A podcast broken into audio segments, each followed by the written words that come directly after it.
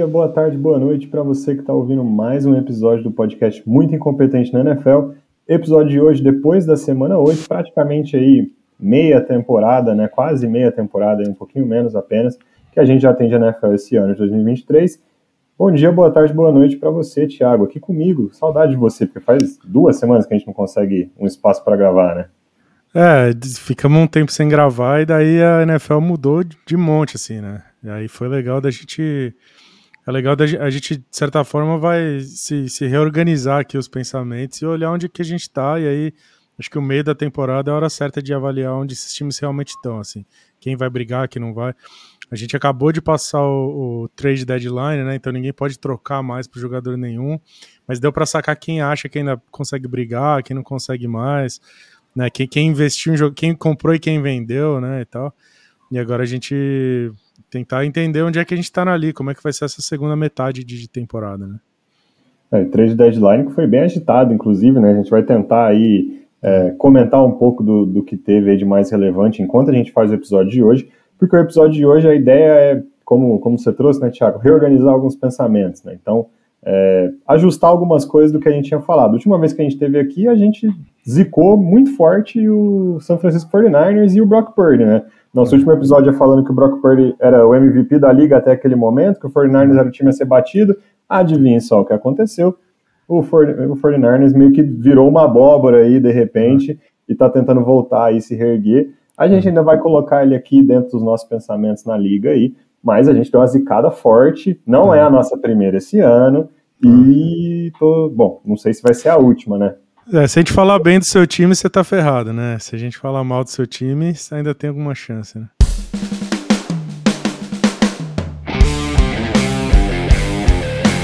E o episódio de hoje, então, Thiago, acho que já é um formato que a gente queria fazer aí já mais estruturado, já tem um tempão. Hoje a gente vai colocar em prática, que é meio que um Power Rankings, mas não é um Power Rankings, né? É um tier list. A gente vai colocar os times aí em seis categorias, né? Então, a gente vai listar todos os 32 times da liga aqui e colocar um pouco os nossos pensamentos dentro dessas seis categorias. A última, né, a pior, que vai ser a primeira que a gente vai abordar, são os horríveis e horrorosos, né? São os times, os piores times da liga aí, os times que, cara, estão disputando para ser a primeira escolha e alguns deles não terão a primeira escolha, né? Se eles forem a o, o, pior recorde da liga, talvez ele nem tenha a escolha, né? Porque teve muita troca aí no ano passado que está ressoando hoje ainda. Depois deles, a gente vai falar dos que não disputam nada, que assim, são aqueles que não são tão ruins na nossa visão, mas também não vão chegar perto, nem sequer perto de ir playoffs. Daí a gente começa a falar um pouco de alguns times mais interessantes, né? Aqueles que vão nadar e morrer na praia, vão chegar na semana é, 18, né? Depois de 17 jogos, quase nos playoffs, mas não vai dar para eles, na nossa visão, eles não, não vão conseguir chegar. E aí as últimas três a gente fala dos times que chegam nos playoffs, mas provavelmente caem na primeira rodada, aqueles que podem sim ganhar um Super Bowl, podem copar, podem levar o título para casa, finalizando com os nossos super favoritos. Show? Então, Thiago, eu já vou colocar aqui, a gente começa pelos horríveis e horrorosos, eu já vou colocar aqui, logo de cara, os cinco times que estão nessa lista. Né? Então a gente está falando de Carolina Panthers, Chicago Bears, Denver Broncos, New York Giants e o Las Vegas Raiders. É, começando aí só para aproveitar as movimentações mais recentes desses cinco times, o Las Vegas Raiders acabou de mandar embora o Josh McDaniels e o general manager do time. Então a gente acaba de ter uma troca de comando, uma troca de comando super rara que quase não acontece na, na NFL Tá começando a ficar mais popular, né? Então tá começando aí a ter uma diretoria do Corinthians aí, basicamente também chegando na NFL. Ano passado aconteceu acho que duas vezes, né? Com, se não me engano, foram Nathaniel Hackett no, no Denver Broncos e depois o Frank Wright no Indianapolis Colts. Esse ano, Josh McDaniels é o primeiro treinador aí a cair. E, Thiago, assim, eu tô entre mortes e feridos, eu acertei uma, eu acho, porque em um dos primeiros episódios nossos desse ano, ou um dos últimos do ano passado, não lembro, não lembro ao certo, mas eu falei que o McDaniels era o primeiro aí na lista da, no Hot Seat, né? Devia ser um dos primeiros no Hot Seat, porque não estava entregando nada. Las Vegas Raiders, horrível. Tão horrível e tão horroroso quanto todos os compadres aí, né? Giants, Broncos, Bears e Panthers. É, eu acho para mim tem, tem, times muito diferentes né, nessa lista, porque o, O Carolina Panthers, para mim, ele é realmente é um time horroroso em alguns sentidos, assim. É, eu acho que é um time que foi. É um roster muito mal construído. Eu acho que é um head coach que foi mal escolhido. É, dizem as mais línguas que o head coach não concordava com a escolha do, do Bryce Young, que ele queria o CJ Stroud. É, a gente tá vindo da primeira vitória deles, mas eu acho que é um lance um pouco enganoso, assim.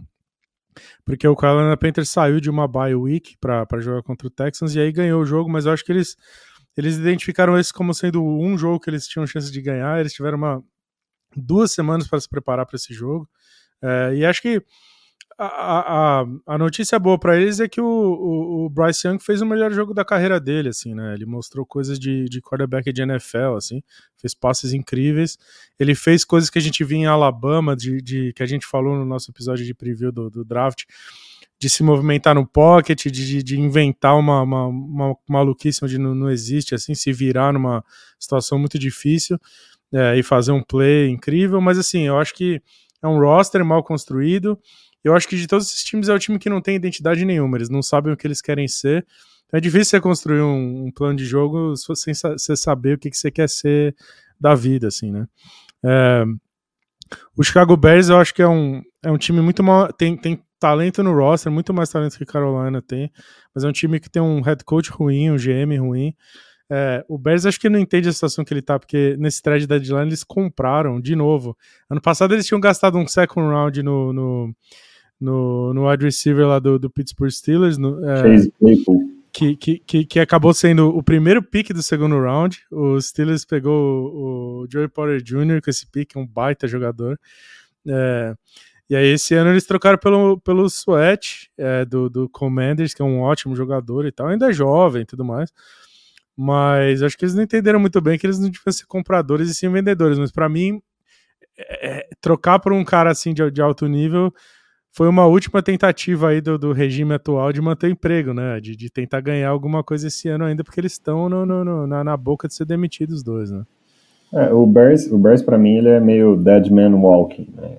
É, vão ficar ali até o final da temporada, ver onde dá, mas, hum. cara, eu duvido que ambos head coach, general manager, nenhum dos dois vai estar na temporada que vem. Não. A não ser que eles ganhem aí, que, que a gente zique, né? que, que, é uma chance relevante, e eles ganhem aí uns 5, 6 jogos, pode ter uma, uma segunda chance para todo mundo. É. O, que me, o que eu acho só curioso é que, assim, nas duas trade deadlines, né, que você falou, o caso do, do Claypool e o, e o caso do Sweat agora, eles, eles tentam se posicionar, tipo assim, ah, a gente tá aqui, tem, tem bastante escolha tal, sabe que a gente, a, gente sabe que tá mal, mas vamos tentar trazer um pouco mais de talento que não vai ser para esse ano, vai ser para ajudar a construir o time no futuro. E eles sempre dão um overpay. Esse é o problema. O racional até não é errado, mas eles sempre pagam caro demais, cara. Eles conseguiram pagar mais, assim, eles conseguiram pagar mais caro pelo Montes Sweat do que o 49ers pagou pelo Chase Young. E desculpa, mas o Chase Young é mais jogador, entendeu? É. Eles sempre é, caro. Isso mostra que o GM não sabe ele tá, ele tá sempre sendo abusado nessa liga, Thiago, não tem como. É, porque, por exemplo, esses dois jogadores que você falou, eles são o que, que se chama normalmente de rentals, né? Eles são jogadores alugados, né? Porque esses dois jogadores, é, o contrato deles termina depois no fim da temporada. Então, assim, eles foram trocados, mas se eles não assinaram com o time que trocou por eles, ano que vem eles podem assinar com quem eles quiserem. Então, para o 49ers, alugar um cara que nem o, que nem o, o Chase Young faz sentido porque eles são contenders, estão querendo ganhar o Super Bowl esse ano. Então, você pegar um cara, mesmo se ele sair no fim do ano, se eles ganharem o Super Bowl, não importa, né? Agora, o Bears se colocou numa situação ridícula de trocar por um cara que é um rental, sendo que eles não estão competindo por nada. Então, assim, se o cara chegar a falar, cara, quer saber, eu não quero fazer parte dessa bagunça, eles acabaram de dar um second round a troco de nada, porque eles não estão é, competindo e vão perder o jogador no final. Então ele se coloca numa posição que o jogador pode pedir o que ele quiser agora. O agente do Montesuete deve estar tá falando com o GM do, do Bears agora, pedindo um absurdo de dinheiro. E, e se o Bears não quiser pagar, ele vai para outro lugar ano que vem, entendeu? Então, assim, é, esse Ryan Pauls é um GM horrível e eu acho o Eberflus um head coach horrível, então o Bears, assim, para mim, é, cai aí mesmo na lista, não tem nem, nem como cair em outro lugar. É, o, o Broncos é um time diferente, né? Porque tem o, tem o Sean Payton lá de head coach tudo mais, tem talento no roster. Eu acho que é um time que começou essa temporada incrivelmente mal e agora tá vindo de uma vitória em cima do Kansas City Chiefs. É, a gente estava até discutindo esse programa e, e, e eu estava argumentando entre colocar eles né, justamente nessa categoria, porque eu acho um time bem fraco. Eu acho, eu acho que ainda é uma das piores defesas da liga. Eu acho que tem muita coisa para acertar ainda. Eu acho que essa vitória em cima do, do Chiefs é relativamente enganosa. Eu acho que eles têm méritos. Eu acho que o game plan defensivo foi muito bem feito contra o Chiefs. Eles, eles fizeram aquela coisa que a gente tá faz, faz aí desde o ano passado dizendo que é terceira descida do Chiefs, eles jogaram zona é, o jogo inteiro. Porque você joga é, homem a homem na terceira descida contra o Chiefs, o, o Mahomes é, te mata, né? Então eles fizeram um game plan é, inteligente e disciplinado e tudo mais, e eles fizeram um ótimo jogo e ganharam do Chiefs, mas eu ainda acho um dos piores times da liga.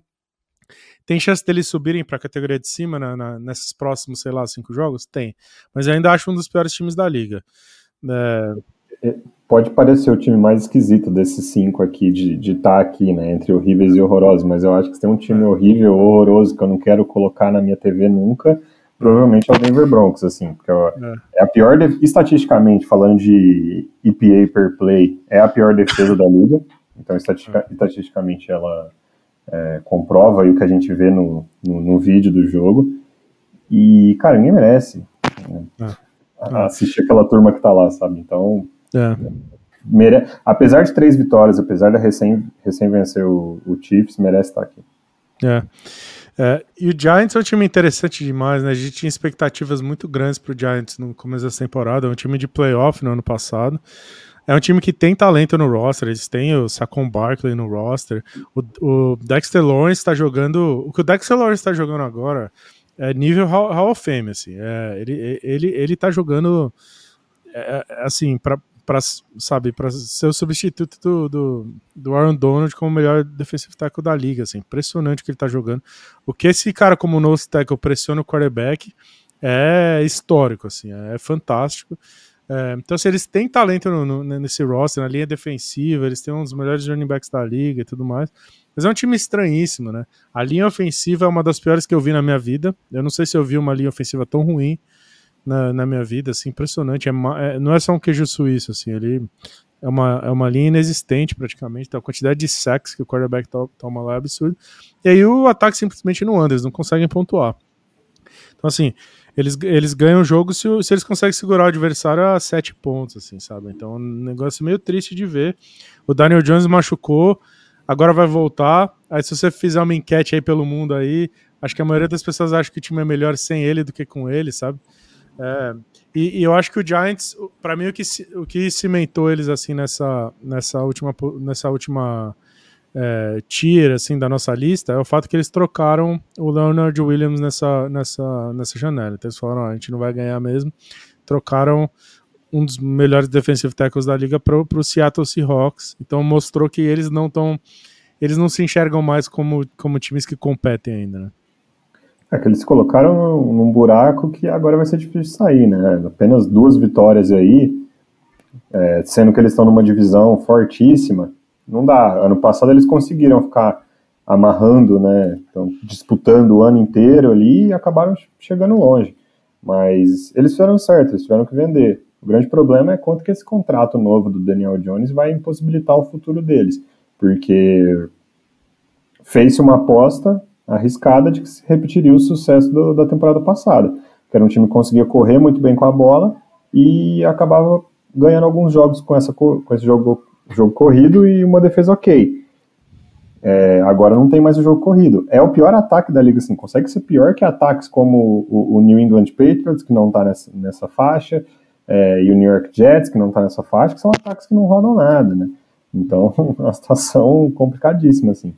É, realmente, e o Giants, e, e, quando a TV filma a sideline, né, o banco de reservas, cara, você vê a cara do, do Debo, que foi um dos melhores head coaches da liga ano passado, desesperançoso, brigando, discutindo, sem saber o que fazer. Então, assim, é, problemas bem grandes em, em Nova York, né? É, é. E só para fechar essa lista, o Raiders é, o Raiders está vindo dessa última semana de um dos maiores vexames assim dos últimos tempos, uma exibição absolutamente desastrosa, horrível. É, foi triste de ver, realmente.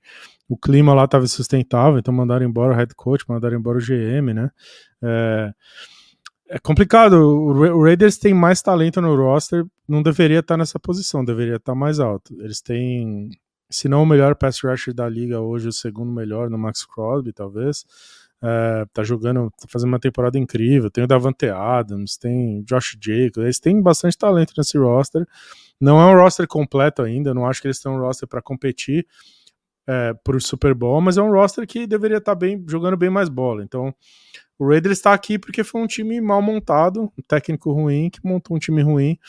Agora é pensar no ano que vem, trazer um técnico certo para o ano que vem, é, draftar alto no, no, no draft. É, o problema grande do Raiders para mim é que não tem quarterback. Então, quer dizer, talvez o Aiden O'Connell se mostre super promissor e aí voltem com ele para ano que vem, deem para ele uma chance no que vem. Mas isso me parece muito a receita do Houston Texans, assim, de ter um cara meio medíocre que meio que mostra uns sinais e aí você fica refém desse cara um tempo até você realmente ir lá e draftar um cara alto que vai resolver sua parada. Então, o Raiders, o fato de, de ser um dos times que briga pro quarterback, eu acho que até se eles, se eles perderem muito jogo aí e ficarem em posição de draftar um bom quarterback alto aí, acho que tem talento nesse roster para brigar por mais do que eles brigam hoje em dia.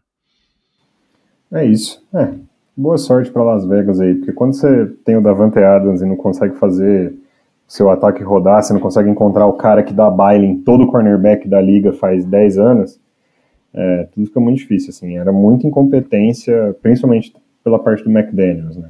O McDaniels que não deveria nem ter sido contratado, né, o ouvinte aí que, que for mais novo de NFL, o McDaniels teve um, uma passagem horrível como head coach no Denver Broncos, muito, muito tempo atrás, horrível, ele implodiu o Denver Broncos, ele, depois dessa passagem, ele volta a ser coordenador ofensivo no New England Patriots, né, junto com, com Tom Brady, que é onde ele tinha feito sucesso antes, volta, tem sucesso de novo, recebe uma chance de ser head coach do Indianapolis Colts, e no que ele está voando para Indianapolis para assinar o contrato, ele recua e fala, não, não, não vou não, não vou mais. Então, assim, além de, tu, além de implodir um time por dentro, ele mostra que não tem palavra para o outro, e, e chega o Raiders e dá uma terceira chance para um cara que não merecia nem ter tido a terceira chance.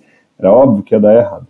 Né? É. Mas Vamos seguir, vamos seguir para o próximo tier, Thiago, que é o nosso tier que a gente chamou de não disputa nada, né? São times que até são legais de assistir, por um motivo ou outro, é, é. não, não compõem os horríveis e horrorosos, mas são times que não vão disputar nada. E aí o primeiro que eu vou colocar aqui é o, o queridinho Arizona Cardinals, que é. também pode parecer estranho, né? É, junto é. com Carolina Panthers, é o único time que, que ganhou apenas uma partida esse ano, mas ele não é horrível e horroroso, acho que por dois motivos, assim, né? Provavelmente agora ele tem, ele vai ter o retorno do Kyler Murray, que é um quarterback melhor do que o que eles tinham jogando até então, que era o, que era o Josh Dobbs. Josh Dobbs, inclusive, foi trocado nessa, nesse deadline para o Minnesota Vikings, que é um time que acabou de perder o, o Kirk Cousins. Será que a gente zicou o Kirk Cousins também, Thiago? Acho que não, né? Ah, acho que não, é. Acho que não.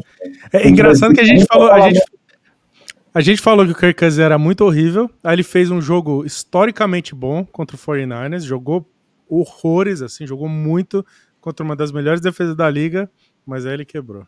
Então. É. Que... É, e, é, e acho que se a gente fala. Bom, a gente não, não, teria como quebrar ele se a gente fala que ele é ruim, né? Então acho que a gente não zicou ele, não. Mas Kirk Cousins quebrou, então agora o, Dobbs vai, vai para Minnesota. E vem o Kyler Murray, esse é um dos motivos do, do Cardinals estar aqui. Acho que tem é um pouco mais de esperança na posição de quarterback, um pouco mais de talento na posição de quarterback. E principalmente, Thiago, ele é um time legal de se ver jogar até, mesmo faltando talento, mesmo não conseguindo vitória. Porque é um time que comprou a ideia do head coach novo. E isso faz muita diferença na NFL. É, é time arrumado, né? É, eu não deixei a gente colocar o, o Cardinals na, na, na, na, categoria de baixo. O Lucas estava inclinado a isso. Eu não deixei por um motivo específico, assim. É, eu acho que é um, é um elenco ruim, mas é um time muito arrumadinho, assim. É um time muito. Então, assim, eu acho que é um. Eu falei pro Lucas, o Cardinals é um time horrível? Horrível não é, não é horrível, não é um time horrível, é um time que joga direitinho e tal. eles passaram. Eu acho que eles passaram a maior parte dessa temporada na frente do placar, por exemplo. É um time que disputa vários jogos e tal. É, então é, é, um time arrumadinho e é legal de assistir. E tem um outro lance deles que é. Eu acho que é o ataque deles é super criativo. Assim. Eu acho que o coordenador ofensivo está fazendo um ótimo trabalho. A defesa é bem arrumada também, mas o ataque ele é super criativo. Então, é um time que eu assisto na TV e, e, e, me divirto, sabe? Então, eu, eu, eu fui o cara que pedi pra gente não colocar ele na última categoria, porque eu não acho um time horrível, eu acho um time. O plantel é horrível, né? Talvez seja o pior elenco, assim, da, da NFL, o que seria um argumento para ter eles no horríveis e horrorosos, né? Mas eu acho que é um time arrumadinho, eu achei divertido de assistir, então achei que. Eu pedi pra gente colocar o, na, na categoria de cima por conta disso. E a gente é um podcast, né, Thiago, que valoriza também os times que compram a ideia, que, tem, que, que jogam e que mostram vontade, que vão para o pau e que vendem caras derrotas, né? E o Cardinals é tudo isso. E, é. e então ele, ele mereceu não estar entre os horríveis e horrorosos aqui. É. Outro time que a gente vai ter nessa lista de não disputa nada, que aí eu acho, esse aqui flertava bem forte com os horríveis e horrorosos, mas a gente é. decidiu não colocar, é o New é. England Patriots, né? É, decidiu não colocar por causa de, um, de, uma exibição recente, né, Thiago? É. Eu até estava pensando ontem, assim, por que, que eu vou falar do, do Patriots quando eu for gravar esse podcast? Porque me impressionava muito, e, e até continua me impressionando, o fato de que o ataque do, do, New England Patriots, que a gente chegou a abordar o assunto, né, do, do defesa e ataque do Patriots, defesa potencial para ser uma das melhores da liga, assim, tá? tem, tem, tem as ferramentas lá. Ataque, ano passado, foi horrível porque tinha um coordenador defensivo, chamando o ataque. Aí hoje é. você tem um ataque que é chamado por um coordenador ofensivo, por um cara que sabe de ataque, mas que parece o ataque do ano passado às vezes, né? Então é, fica nessa, né? Mas eu acho que eles têm começado a encontrar um pouco a, a receita ali para ter um pouco mais de sucesso.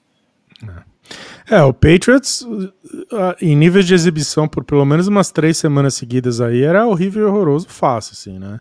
Linha ofensiva horrível, a defesa começou muito bem, depois foi machucando gente e, e, tal, então eles estão sofrendo com lesões.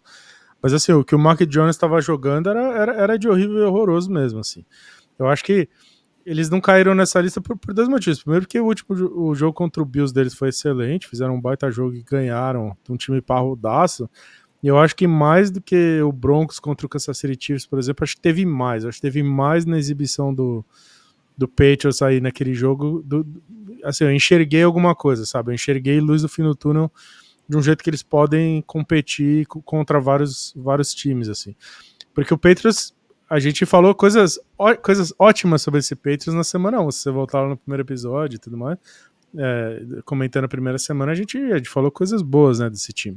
É, eu acho que se eles encontraram um jeito de, de mover esse ataque de novo, de dar confiança pro Mark Jones, eu acho que também tem um lance quase de, de grife, assim, né? É difícil colocar um time do Bill Belichick na, na, na, última categoria, né? Mas realmente é um time que flertou demais com a categoria de baixo e, e, e agora acho que talvez tenha uma luz no fim do túnel. Vamos descobrir nas próximas semanas. Né?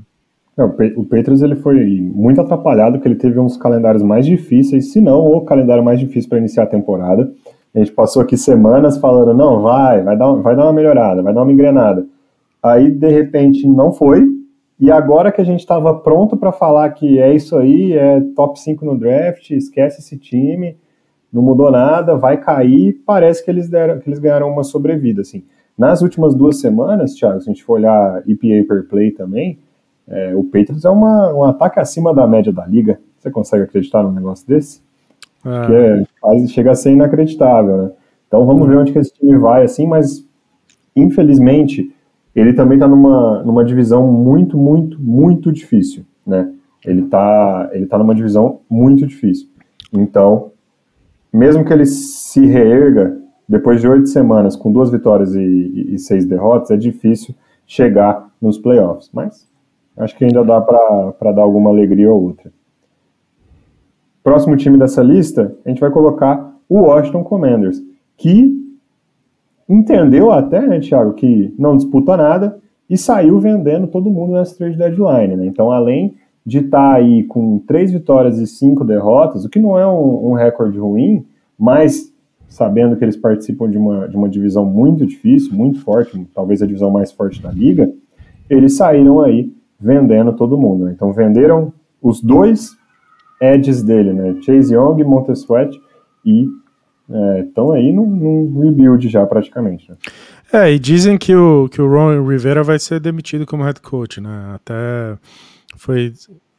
Era uma corrida aí entre ele e o Aberflus e o, e o Josh McDaniels para quem ia ser o primeiro a cair. Dizem lá que ele está prestes a cair. Então, assim, eu acho que é quase certo que pro ano que vem eles vão ter um, um novo head coach lá. É, eles têm um certo talento no roster, acho que eles acabaram de perder um, bastante do talento que eles tinham, porque eles tinham dois edge rushes muito bons e agora eles trocaram os dois. Mas eles têm talento, tem um wide receiver, é, tem.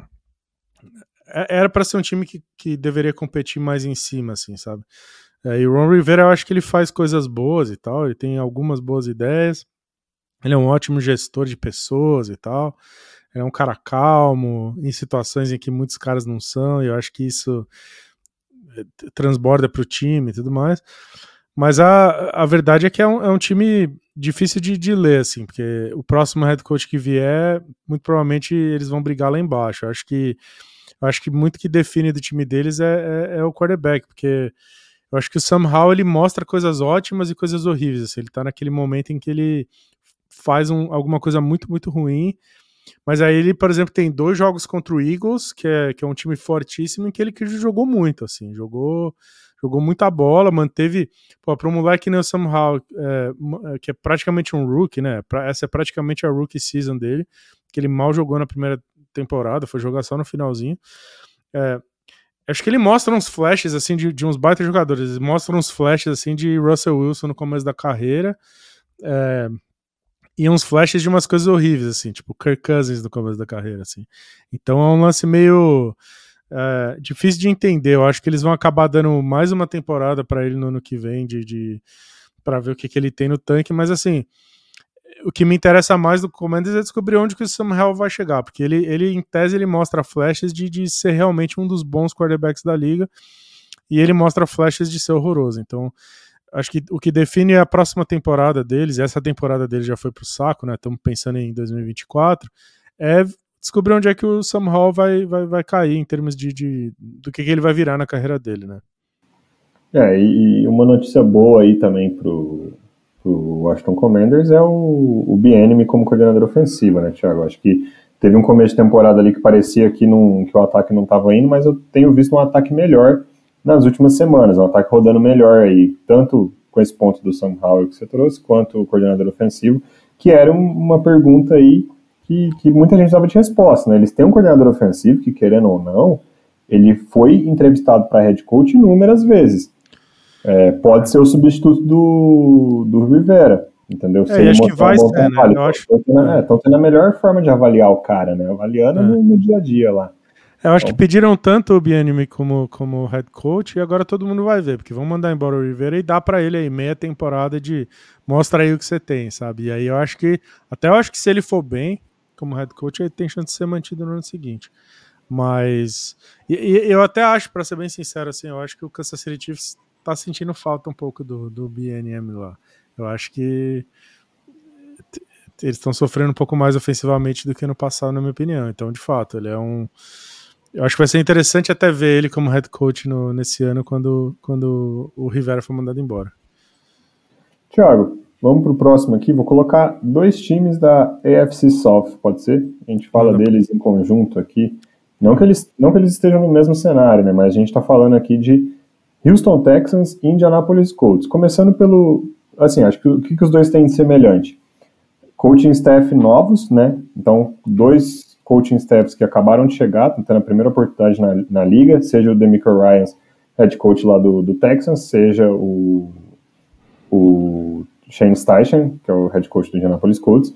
Os dois entraram na temporada com quarterbacks novos também, novatos, escolhas, a escolha 2, que foi o CJ Stroud, a escolha 4, que foi o Anthony Richardson.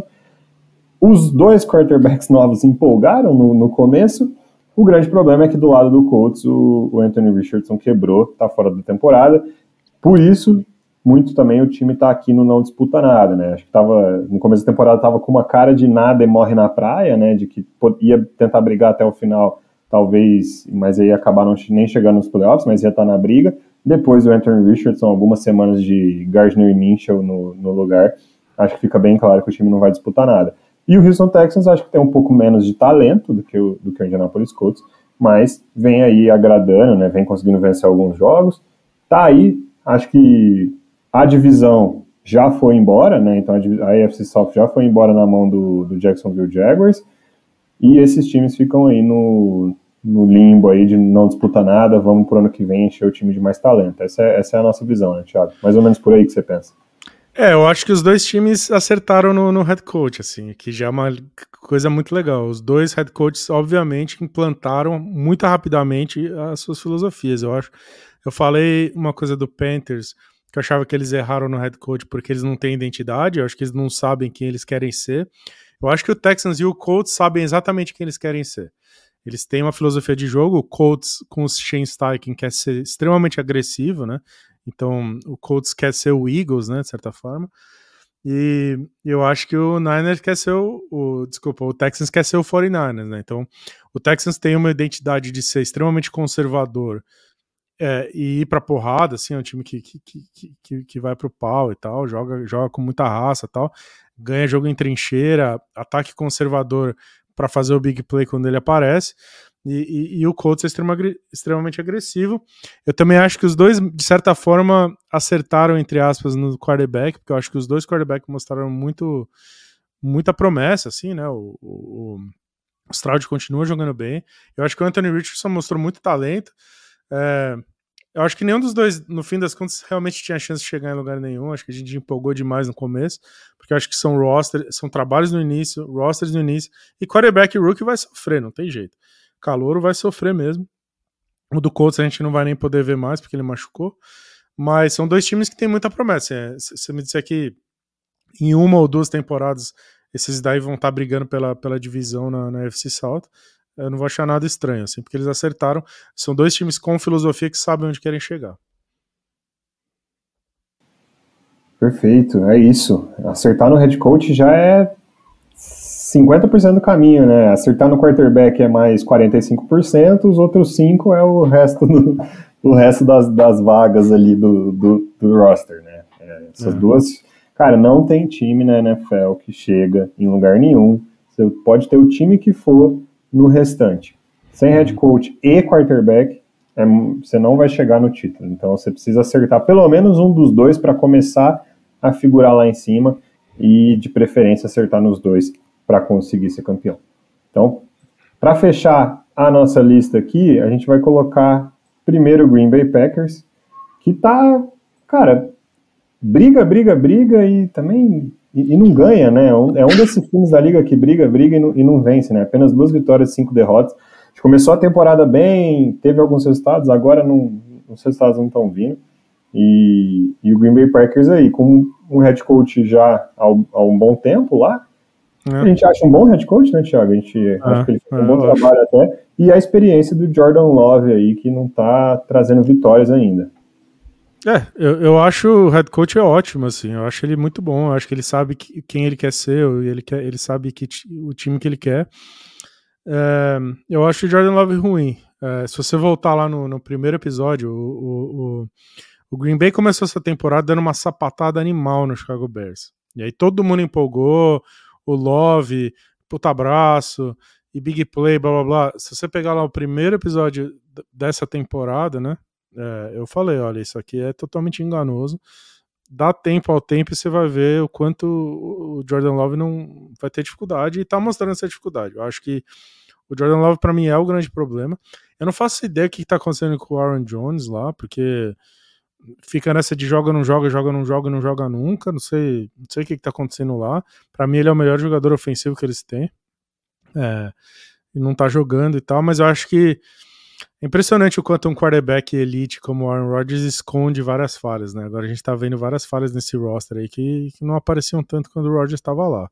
É, para mim é, é, é, o Jordan Love. Para mim, ele tem, ele tem talento, mas assim, ele já foi desenvolvido por vários anos, né? Ele não teve uma Red Shirt Season, ele teve diversas Red Shirt Season até agora, e, e agora tem uma temporada inteira para jogar e, e não, não desenvolveu o suficiente. Então, eu sou bastante cético com o Jordan Love. Assim. Eu acho que ele tem chance ainda de jogar, porque ele mostra uns flashes assim de talento. Eu adoro esse, esse corpo de recebedores jovem que eles montaram lá e tal. Acho que pode dar muito certo no futuro. Mas para mim, o gargalo mesmo da parada toda é o Jordan Love. Você daria mais tempo para ele, Thiago? Eu acho que eles não têm escolha, né? Porque eu, eu acho que eles já não. Assim, se eles conseguirem estar em posição de draftar um outro moleque, eu draftaria no, no first. Nem, nem que fosse para dar mais uma temporada pro Jordan Love, colocar o moleque no banco dele um ano e, e botar. Mas assim, se eles porque assim, eles estão, nesse momento, eu acho que eles estão em posição lá relativamente alta no, no, top 10 do draft do ano que vem. É, Se isso não mudar, eu, eu, acho que eu acho que eu pegaria um quarterback sim. Agora, é, difícil saber. Para mim depende muito de onde eles caírem no draft, porque para pegar qualquer um também, aí é, não tem. Esses times que são mais são, são bons o suficiente para nunca conseguir draftar um quarterback que vai resolver a situação deles de verdade é bem complicado. Então, essa próxima classe é muito boa eu acho que ela é relativamente profunda. Então, tem certos caras que não vão sair no top 5, mas vão sair um pouco mais para frente nesse draft. É, eu acho que eu draftaria um quarterback sim, para botar competição lá, porque eu acho que eles não vão fazer isso, mas eu, eu, eu faria porque eu não, eu não vejo. Eu, assim, eu acho que todas as chances que o Jordan Love teve na, na liga antes dele começar essa temporada e nessa temporada, ele me mostrou que para mim, não dá para demorar tanto assim para o cara desenvolver e, correr, e saber virar quarterback de verdade. É, é, muito tempo, cara. É muito tempo já. É, é, eu, eu, não consigo voltar atrás na história e ver um cara que depois de tanto tempo. Aí você vai me falar, ah, o Dino Smith e tal, mas sei lá, entendeu?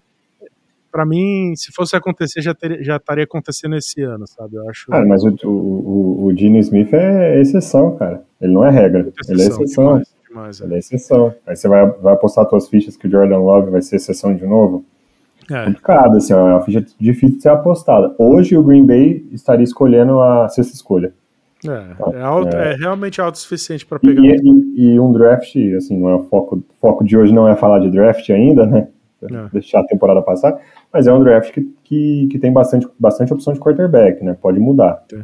Tem. É... É. A gente fala de draft nesse time porque todos os times que a gente botou agora na tela até agora, é, bem-vindo a 2024, né? Que essa temporada para eles foi pro saco, né? É basicamente. É.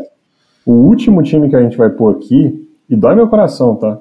É. A gente vai colocar o Los Angeles Rams aqui. Eu comecei a temporada um pouco mais esperançoso com, com eles, é, a gente está tá decidindo colocar aqui porque no final do dia eles brigam, brigam, brigam e não vencem, né? Eles venderam caro pra caramba tudo. É. É, vem, porra, eu lembro do jogo contra o 49ers, cara, tinha sido o time que, enquanto o 49ers estava invicto ainda, tinha sido o time que mais fez o, o 49ers suar, mas acho que a, a falta... É um time que falta talento em, em vários pedaços do, do roster, né, Thiago? Porque teve ah. que se remontar, teve que se refazer inteiro. É um time com muita gente nova, então apesar de ter Aaron Donald e Cooper Cup, que, cara, jogariam em qualquer time da liga, seriam titular em qualquer time da liga, tem alguns lugares que, que não rola, assim, que não tem profundidade no elenco. E chega na hora H, eles não estão vencendo os jogos, né?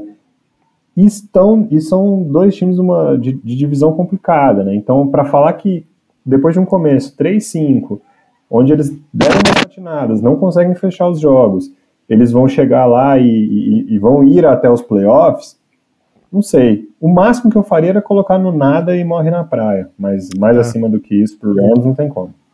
É, eu gosto de, de, agrupar eles, por exemplo, com o Texans e o Colts, porque eles são um time que tem um ótimo head coach, até melhor, provavelmente até bem mais na frente do que os outros dois. Então eles sabem exatamente o que eles querem ser. E eu acho que eles construíram um time jovem muito legal. É, eu acho que junto com o Colts e o Texans, daqui a um, dois anos, eles vão estar brigando por playoff de novo. Eu acho que tem uma mistura legal de veteranos e jogadores jovens e muito promissores e tudo mais. Mas eu acho que no fim das contas ainda faltou. É, Para essa temporada faltou. É, é, pensar no ano que vem, é trazer as peças que estão faltando para o time para poder competir. Assim, é um time que joga bem to, toda rodada, assim como o Colts joga bem, o Texans joga bem. São times que jogam bem, mas eles não conseguem ganhar é, jogos porque ainda tá faltando muita coisa. Então dói o coração mesmo. Mas o Stafford já machucou de novo, já não sabemos se vai jogar ou se não vai essa semana. Então é, foi, foi um, uma temporada legal, assim, mas, mas não é para esse time não é para esse ano. É para tentar brigar no ano que vem e para frente. Bom, então acho que todos esses times aí que a gente tem na tela são dão 12 times no total. É, são 12 times que já podem colocar a cabecinha aí no, no travesseiro e pensar em 2024, na nossa opinião. Aí agora a gente vai começar, então a gente vai subir um nível, né, pro nada e morre na praia, que eu vou te falar, viu, Thiago, eu acho que essa lista aí ela vai ter uma cara de times que deveriam já pensar em 2024, mas a gente sabe que eles vão ser teimosos e não vão pensar. É, mas que são times aí que a gente acha que vão brigar até o final da temporada, mas não necessariamente eles vão eles vão nem sequer chegar aos playoffs, né? Começando com New York Football Jets, o, o time do Aaron Rodgers, que toda vez que joga e o Aaron Rodgers aparece em campo sarando milagrosamente da, da cirurgia no Aquiles dele, ninguém consegue entender como que ele está com a recuperação tão avançada assim. É, mas toda semana o destaque é o Aaron Rodgers, porque dentro de campo não tem muito destaque na parte ofensiva, principalmente, né, Thiago? É um time que vai vender caro, é uma das melhores defesas da liga, a gente já, já falou sobre isso várias vezes aqui, mas no final das contas acaba faltando um sabor a mais ali. Tá com quatro vitórias e três derrotas, né? Então tá com uma campanha positiva, mas na EFC nem sempre uma campanha positiva é suficiente para te colocar nos playoffs, né? E o Jets ganhou de times parrudaços, né? Você vê essas vitórias, são vitórias incríveis, né? O Jets ganhou do Bills, ganhou do Eagles. É, é um time parrudo, né? É, são vitórias parrudas. Agora, para mim, o Jets, se fosse mudar ele de categoria, era para cima e não para baixo, entendeu? Porque eu acho que o Jets, a defesa deles é tão boa é, que eu acho que eles têm chance de brigar até o final pro playoff e tudo mais. E, e mas assim, sem, sem um quarterback mais parrudo. Acho que, acho que se o, se o Aaron Rodgers não tivesse machucado, né? Tem um universo paralelo que o Rodgers está jogando até agora, que é um time que está brigando lá em cima, assim, né? Era, era cair na categoria 2 aí, talvez, da, da nossa lista, mas sem o Aaron Rodgers, por mais que o Zach Wilson tá jogando mais bola do que ele sempre jogou e tudo mais, é, não, não é. Tem muito, muito talento nesse roster, mas falta um quarterback. É, é o que é.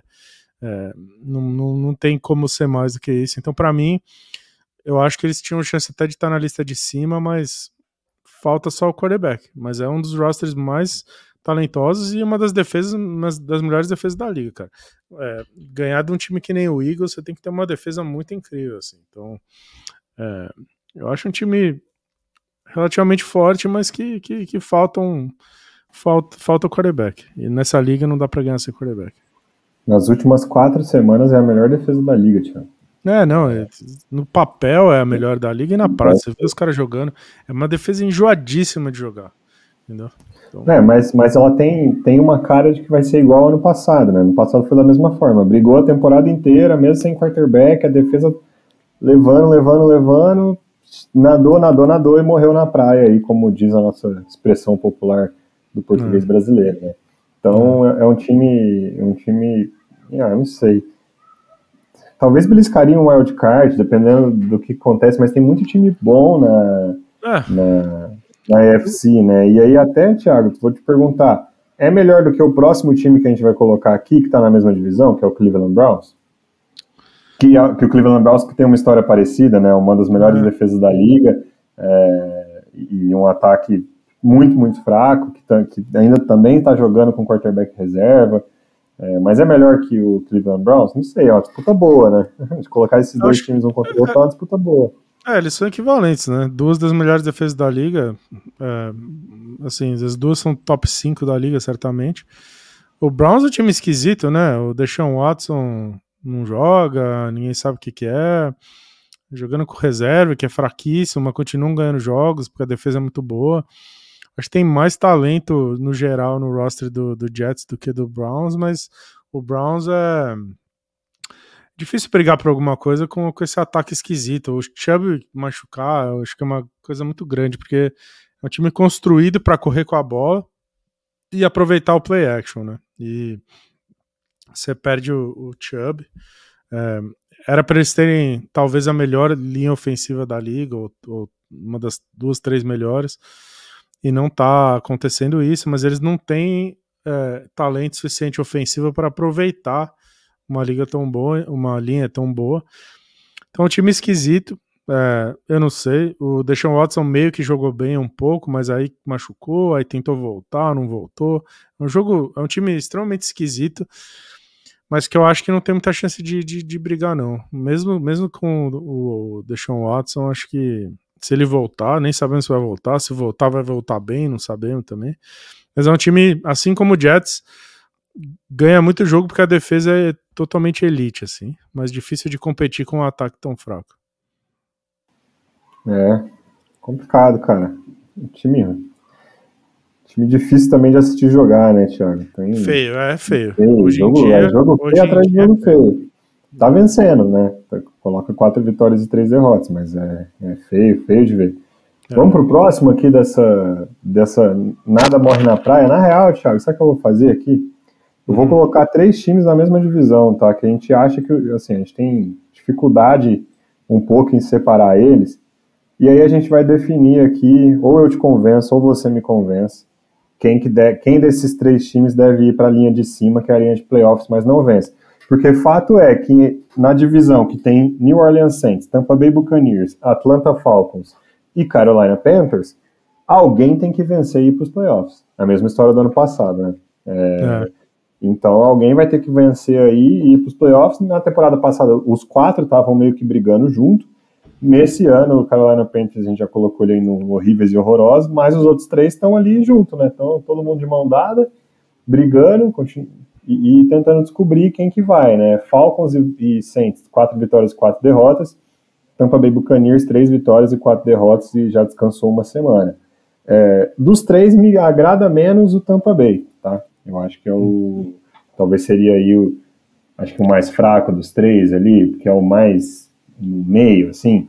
Eu tenho certa curiosidade no Atlanta Falcons agora, que parece que eles desistiram aí do, do experimento Desmond Reader e vão, vão dar chance para outro quarterback, que pode fazer aquele ataque funcionar de forma mais equilibrada, não sendo só jogo corrido. E o New Orleans Saints é um time esquisitíssimo, né? Porque todo ano a gente acha que eles vão desistir, entrar no rebuild, todo ano eles estão comprando, investindo, tentando chegar nos playoffs. É, é provavelmente aí estatisticamente o Saints é o melhor dos três, mas também não me passa confiança alguma. E para você? É, eu, se eu tivesse escolhido um dos três para subir, assim, a quem eu acho favorito para ganhar a divisão, eu acho o Saints, porque eu acho que é um time equilibrado no geral. Eu acho que eles têm o talento deles distribuído em mais fases do jogo do que os outros dois. É, então você pega, tem wide receivers super talentosos, mas você tem edge rushers talentosos, cornerbacks talentosos. Eles têm talento distribuído em todos os lugares do campo. E eles têm o melhor quarterback dos três para mim. É, eu acho que o Baker é, ele tá jogando relativamente bem, mas é porque todo mundo achou que ele ia ser horrível. Todo mundo falava que o Tampa Bay ia ser o pior time da liga nesse ano. É, ou eles ou Arizona Cardinals, e eles estão jogando mais. Mas assim, eu, no fim das contas, eu acho que o Baker Mayfield não é bom. Ele, é, ele é, ele é apenas ok, assim, ele é competente, ele é bom o suficiente para ser starter num time que não tem chance de brigar.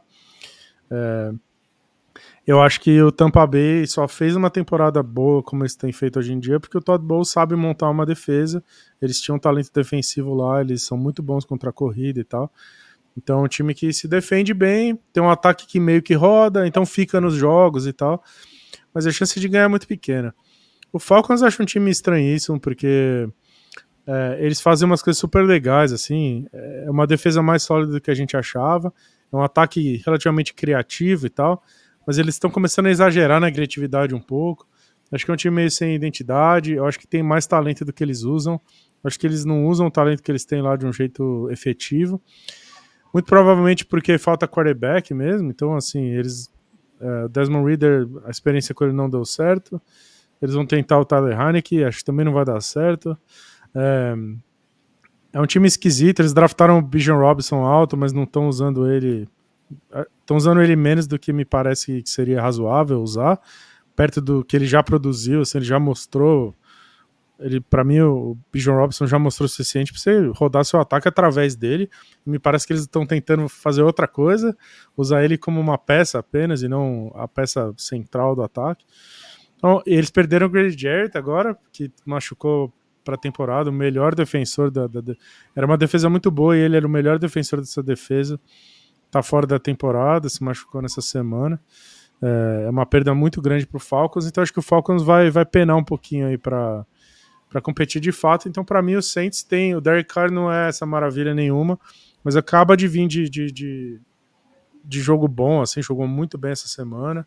Vai jogar contra o Chicago Bears essa semana, acho que vai amassar o Chicago Bears. E aí acho que é um time, para mim, é o time que tem mais chance de disputar, de ganhar essa divisão chegando nos playoffs. É, se a gente for olhar é, as últimas semanas da liga, o que acontece com essa divisão, né?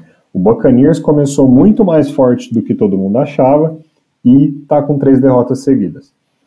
O Falcons, ele fica sempre naquele vence um, perde um, vence um, perde um, mas como você falou, tem algumas coisas esquisitas, cara. Tem muita, muita escolha alta investida no ataque que não é utilizado de alguma forma, assim. Por algum motivo, eles não utilizam bem o Kyle Pitts, que é o tight eles não utilizam bem o Drake London, que é o, que é o recebedor, e eles não utilizam, até utilizam bem, mas utilizam pouco, o Bijan. Então, assim, por que, que você gastou tão alto nesses três caras se você não, não utiliza eles? É de se questionar. E o New Orleans Saints é o time dessa divisão que começou mal e agora está melhor. Então agora está, está conseguindo emplacar algumas vitórias aí nas, nessas últimas semanas. Então, por mais que eu não goste, eu não acredito que eu tô em 2023 colocando em New Orleans Saints nos playoffs, sem eles terem entrado no modo de rebuild, que eles já deviam ter entrado desde a aposentadoria do Drew Brees, provavelmente. Vamos deixar ele aqui no, como primeiro time da categoria playoffs, mas não vencem, porque ele está aí apontando, né? Tá, tá indicando muito provavelmente, pelos motivos que você falou, né, Thiago, e pelas últimas semanas na liga, que eles vão copar essa divisão, certo? Certo. Deixa time em ascensão. Time em ascensão. E é importante mapear os times em ascensão para a gente ver como é. que. Como Porque que eu acho que o Falcons está caindo e o Tampa Bay acho que também está caindo. Acho que eles começaram Não, melhor do que eles estão agora. Tampa Bay com certeza está caindo. Assim, ele, é. ele tem três derrotas seguidas que só o Cardinals, que está com cinco derrotas seguidas, ou o Packers, que está com quatro derrotas seguidas, é pior. Assim. É, numa liga tão equilibrada como a NFL, você ter derrotas seguidas é um sinal muito, muito ruim para você. É, muito negativo. Então tem essa questão. É, torcedor do 49ers sabe bem, porque o time só perde desde que a gente elogiou, né? Com três derrotas seguidas.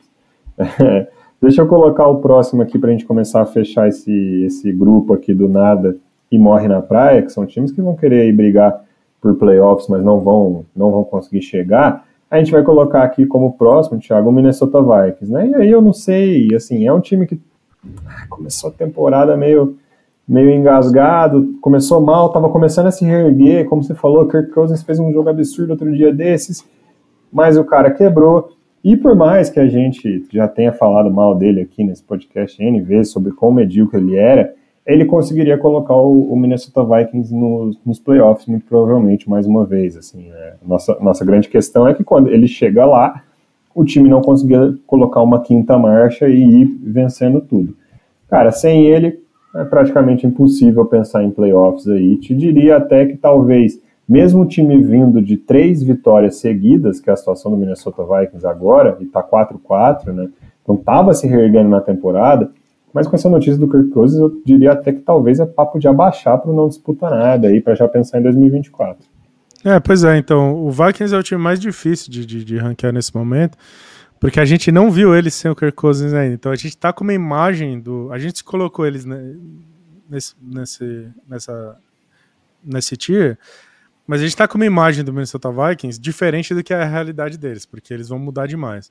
E eu acho que é um time que vinha numa ascensão, é, muito clara. Fez um jogaço contra o 49ers, um jogo excelente contra o 49ers. É, e vinha numa ascensão clara, então era um time que estava subindo para talvez até subir mais um degrau. E a realidade é que eu, eu, a minha suspeita é que nas próximas três ou quatro semanas aí, a gente imediatamente vai enxergar eles como um time que deveria estar tá no degrau de baixo, se não até dois degraus abaixo. Eu acho que tem uma chance de ser até um time horrível.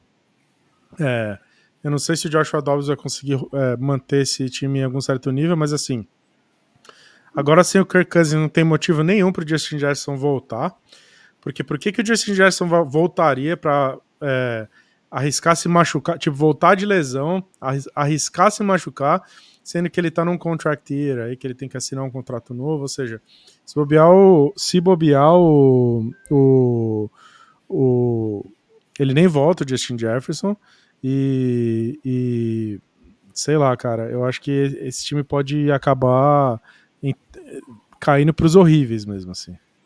É, por mais que o Joshua Dobbs ele até tenha demonstrado algumas coisas interessantes no Arizona Cardinals, e ele provavelmente vai, vai ter o, o, o emprego de titular agora, né, porque o Vikings trocou por ele, é, para suprir essa lesão do Kirk Cousins, e por mais que a gente critique o Kirk Cousins aqui, é difícil acreditar que, que, o, que o Dobbs vai rodar o time melhor do que o Kirk Cousins rodava, e vai... E, e sem o Justin Jefferson ainda na equação, né?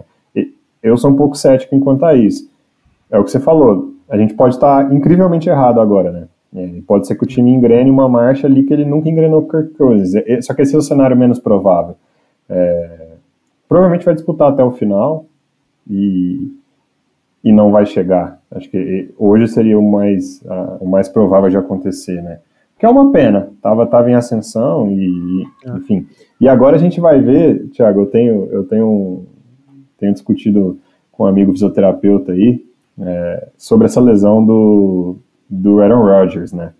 Porque é a recuperação do, de, de, uma lesão total no tendão de Aquiles mais rápida que, que, o mundo já viu. Ninguém nunca viu uma pessoa que, que faz a cirurgia que ele fez, né, que ele diz ter feito, e se recupera tão rápido assim. Eu tenho falado pro, pro, pro Bruno, meu fisioterapeuta, né, inclusive um abraço aí para ele, sempre ouve a gente, fala, cara, o, o Rodgers não machucou total aqui ele deve ter machucado parcial e ele só pode estar mentindo pra gente, porque nunca, nunca ninguém se recuperou tão rápido. E agora o Kirk Cousins foi lá e fez a e teve a mesma lesão. O que o meu amigo Bruno disse é, agora a gente vai ver a verdade, né? Se o Kirk Cousins daqui dois não tiver uma recuperação em dois, três meses no, na velocidade que o Rodgers está fazendo, é porque tem alguma coisa estranha. Mas fato é que a temporada do cara já acabou. É, não seria a primeira vez que o Aaron Rodgers é, mentiu sobre o status médico dele, né? Não. E tá com cara de que não vai ser a última, se eu for te falar a verdade. Último time que a gente vai colocar nessa lista aqui, Thiago, é o Tennessee Titans, mas que é um time também esquisito, né, de, é, de se colocar aqui, né, e, e, e, é um time aí, acho que a boa notícia para o torcedor do, do Titans é que a gente teve a estreia, né, a primeira oportunidade do Will Levis como quarterback titular do time. Ele que era cotado no draft para ser uma escolha pelo menos top 10, né, Thiago? Ele estava ali no bolo é, entre, junto com Bryce Young, CJ Stroud, Anthony Richardson e Will Levis para ser os quatro quarterbacks de primeira rodada. Por um motivo que muita gente achou estranho, ele foi caindo ao longo do, do primeiro dia do draft, e acabou sendo draftado pelo Titans no segundo dia, logo no começo da segunda rodada. E agora teve a primeira chance e veio como, Thiago? Veio, veio voando, né?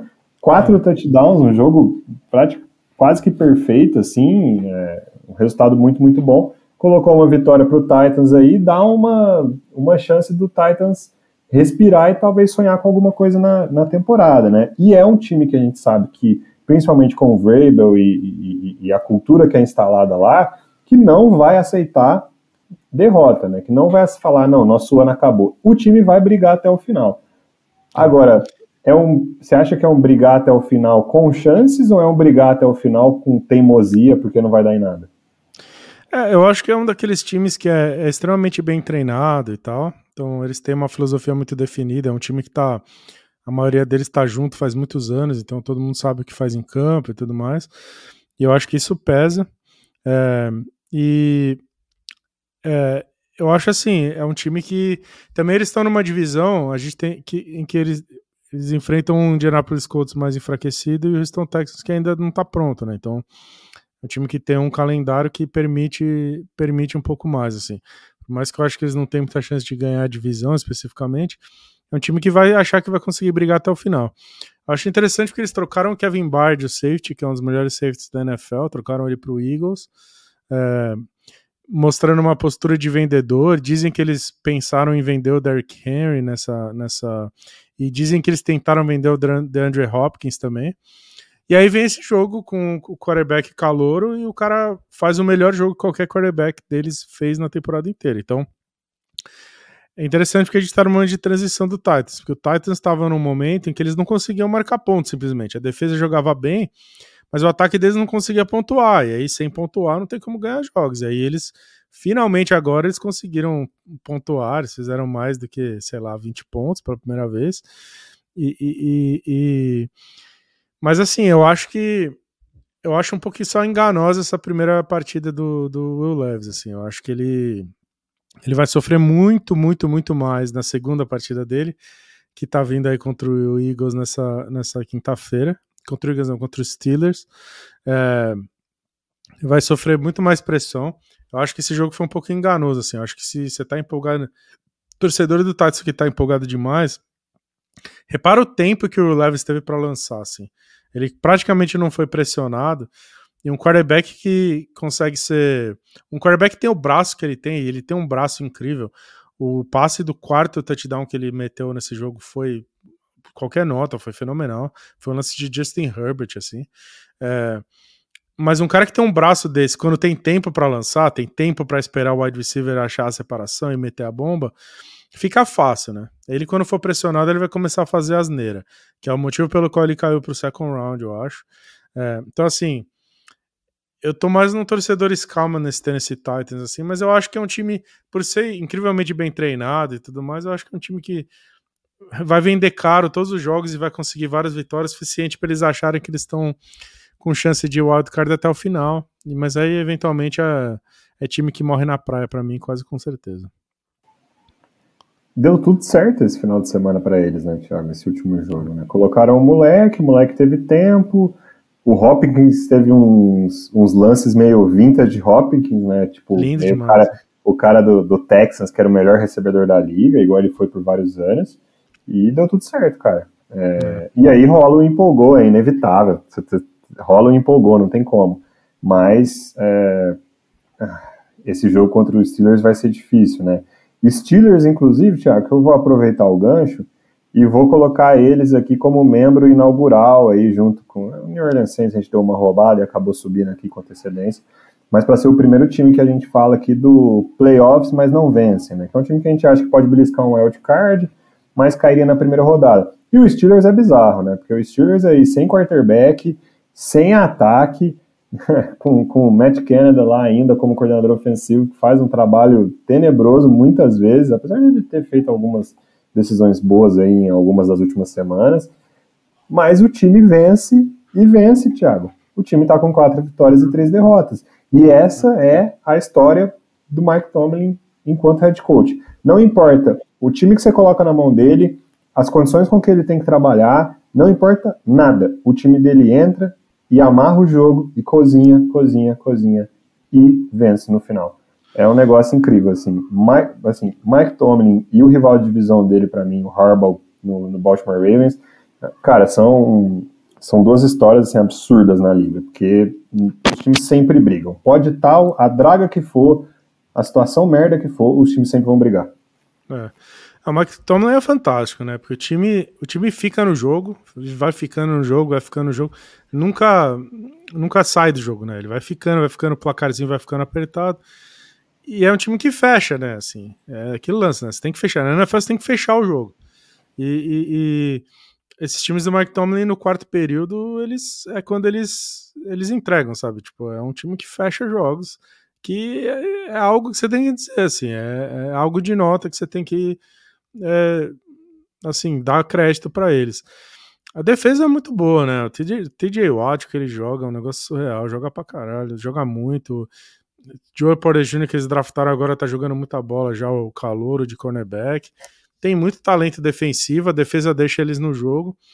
É, problema para mim é o ataque mesmo, né? Eu não confio em nenhum dos quarterbacks que eles têm lá. Eles até têm uns wide receivers legais no time, mas a linha ofensiva não é boa, o play calling não é inventivo o suficiente. É, então é um time assim. é um time muito raçudo, é, que sempre compete demais, ganha muitos jogos e tal. Mas para mim, chance nenhuma de, de, de, Eles vão brigar por vaga de playoff, mas assim, tem muitos times que a gente não pôs ainda nesse, nesse quadro aí, e praticamente todos os times que a gente não pôs ainda eu vejo com muito mais chance do que o Steelers de realmente brigar pelo Super Bowl. Então, eu, eu não vejo assim, né? Esse, esse estilo de jogo do Tomlin é bom o suficiente para te dar vaga nos playoffs, mas para ganhar em playoff o monstro é um pouquinho maior. Eu realmente não vejo Kenny Pickett, Mitch Trubisky e tudo mais ganhando jogos de playoff. Então, para mim é isso, assim. É time que vai brigar para o playoff, mas não tem chance de, de ser campeão. É. Mas nunca duvide de Mike Tomlin. Acho que essa essa é, é ele é fantástico. Então, o Mike Tomlin é fantástico, né? É, coisa sobre o Mike Tomlin também. O cara, o cara fez uma gestão de elenco lá inacreditável, né? O Antônio Brown, por exemplo, ficou anos e anos e anos lá. A gente não sabia que ele era completamente maluco, porque o Mike Tomlin segurava as pontas lá. Ele saiu do, do vestiário do Mike Tomlin, todo mundo descobriu o doido, varrido que ele é. Ele fez trocentas mil loucuras. Só a gestão do Antônio Brown que o, que o Mike Tomlin fez foi por anos, para mim já é pode botar no, na, no hall da fama, porque é fantástico, assim. Ele é um baita gestor de, de, de vestiário, assim, impressionante. É, tanta conquista em campo e a, e, e, a gestão do Antônio Brown ainda ganha destaque, né? Porque realmente, é, cara. Transformou louco. um maluco num Hall of Famer, né? Assim, louco de pedra. Né? Completamente né? louco. É, Próximo time que a gente vai colocar aqui, Thiago, é o Los Angeles Chargers. Ah, Chargers. Ah, é que a gente simplesmente se recusa a ignorar o tanto de talento que tem nesse time. É, é, não vai ganhar. Eles não vão ganhar o Super Bowl esse ano. Precisa demitir o head coach. O que eles não podem fazer é manter o head coach mais um ano, tá? Não, dá mais, não dá. Mas, é, é um time talentoso e tá subindo, né? Tá em ascensão. A gente falou acho que no último episódio, que era um time que ia subir, era um time em ascensão e, e de fato, né, tá subindo, tá melhorando. Justin Herbert tá engrenando no esquema novo, com o coordenador ofensivo novo e tudo mais. A defesa tá jogando um pouco melhor. É, o Chargers tem muito talento e não tem head coach para competir, então acho que esse head coach deles não, não tem a menor chance, mas é um time que está em ascensão, sem dúvida. É um time que a gente gosta muito. A gente é muito fã do Justin Herbert nesse, nesse programa. Mas difícil competir com um head coach, sei lá, que só toma decisões equivocadas, assim. Impressionante para mim. Mas é um time que vai brigar até o final pro wildcard aí, porque é muito talentoso. Tem um quarterback talentosíssimo, tem, tem talento no roster inteiro, espalhado pelo roster inteiro. Então é um time que vai ficar aí nessa briga pro wildcard, com certeza. É foda. Esse é o comentário que eu vou fazer é antes de é. colocar o Buffalo Bills aqui, Thiago. Que aí eu acho que, que é uma situação. É, e, e, é uma situação um pouco diferente aí do que, do que a gente vê com, com o Chargers ou, ou, ou com o Steelers, assim. O grande enigma do Buffalo Bills é que, cara, quando tudo dá certo, é. ele ganha de qualquer é. time da liga. E, é. e, às vezes ele atropela qualquer time da liga. Ele tem essa capacidade. A é. questão é, que é o, talvez aí dos times que a gente vai colocar no topo daqui para frente no episódio, é, ele é com certeza o time mais inconsistente de todos que a gente está prestes a falar aqui. Ele é o time que chega numa semana, você não sabe o que, que vai acontecer, o que, que vai entrar em campo. Se vai dar tudo certo, se vai dar tudo errado. E às vezes eles vão para uns jogos que você fala, não, esquematicamente eles são favoritos nesses jogos, que eles fazem bem, o outro time não consegue parar, o que eles fazem mal, o outro time não explora, etc. Então eles chegam favorito, e aí dá tudo errado. É. Aí você vai para um outro jogo que você olha para o esquema e fala, porra, esse jogo vai ser foda pro Bills, eles vão lá e atropelam.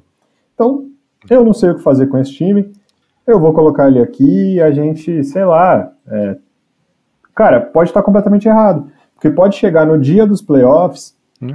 e, e, e, eles engatarem três, quatro semanas seguidas, onde eles chegam e jogam o máximo que eles podem, e eles são campeão da porra toda.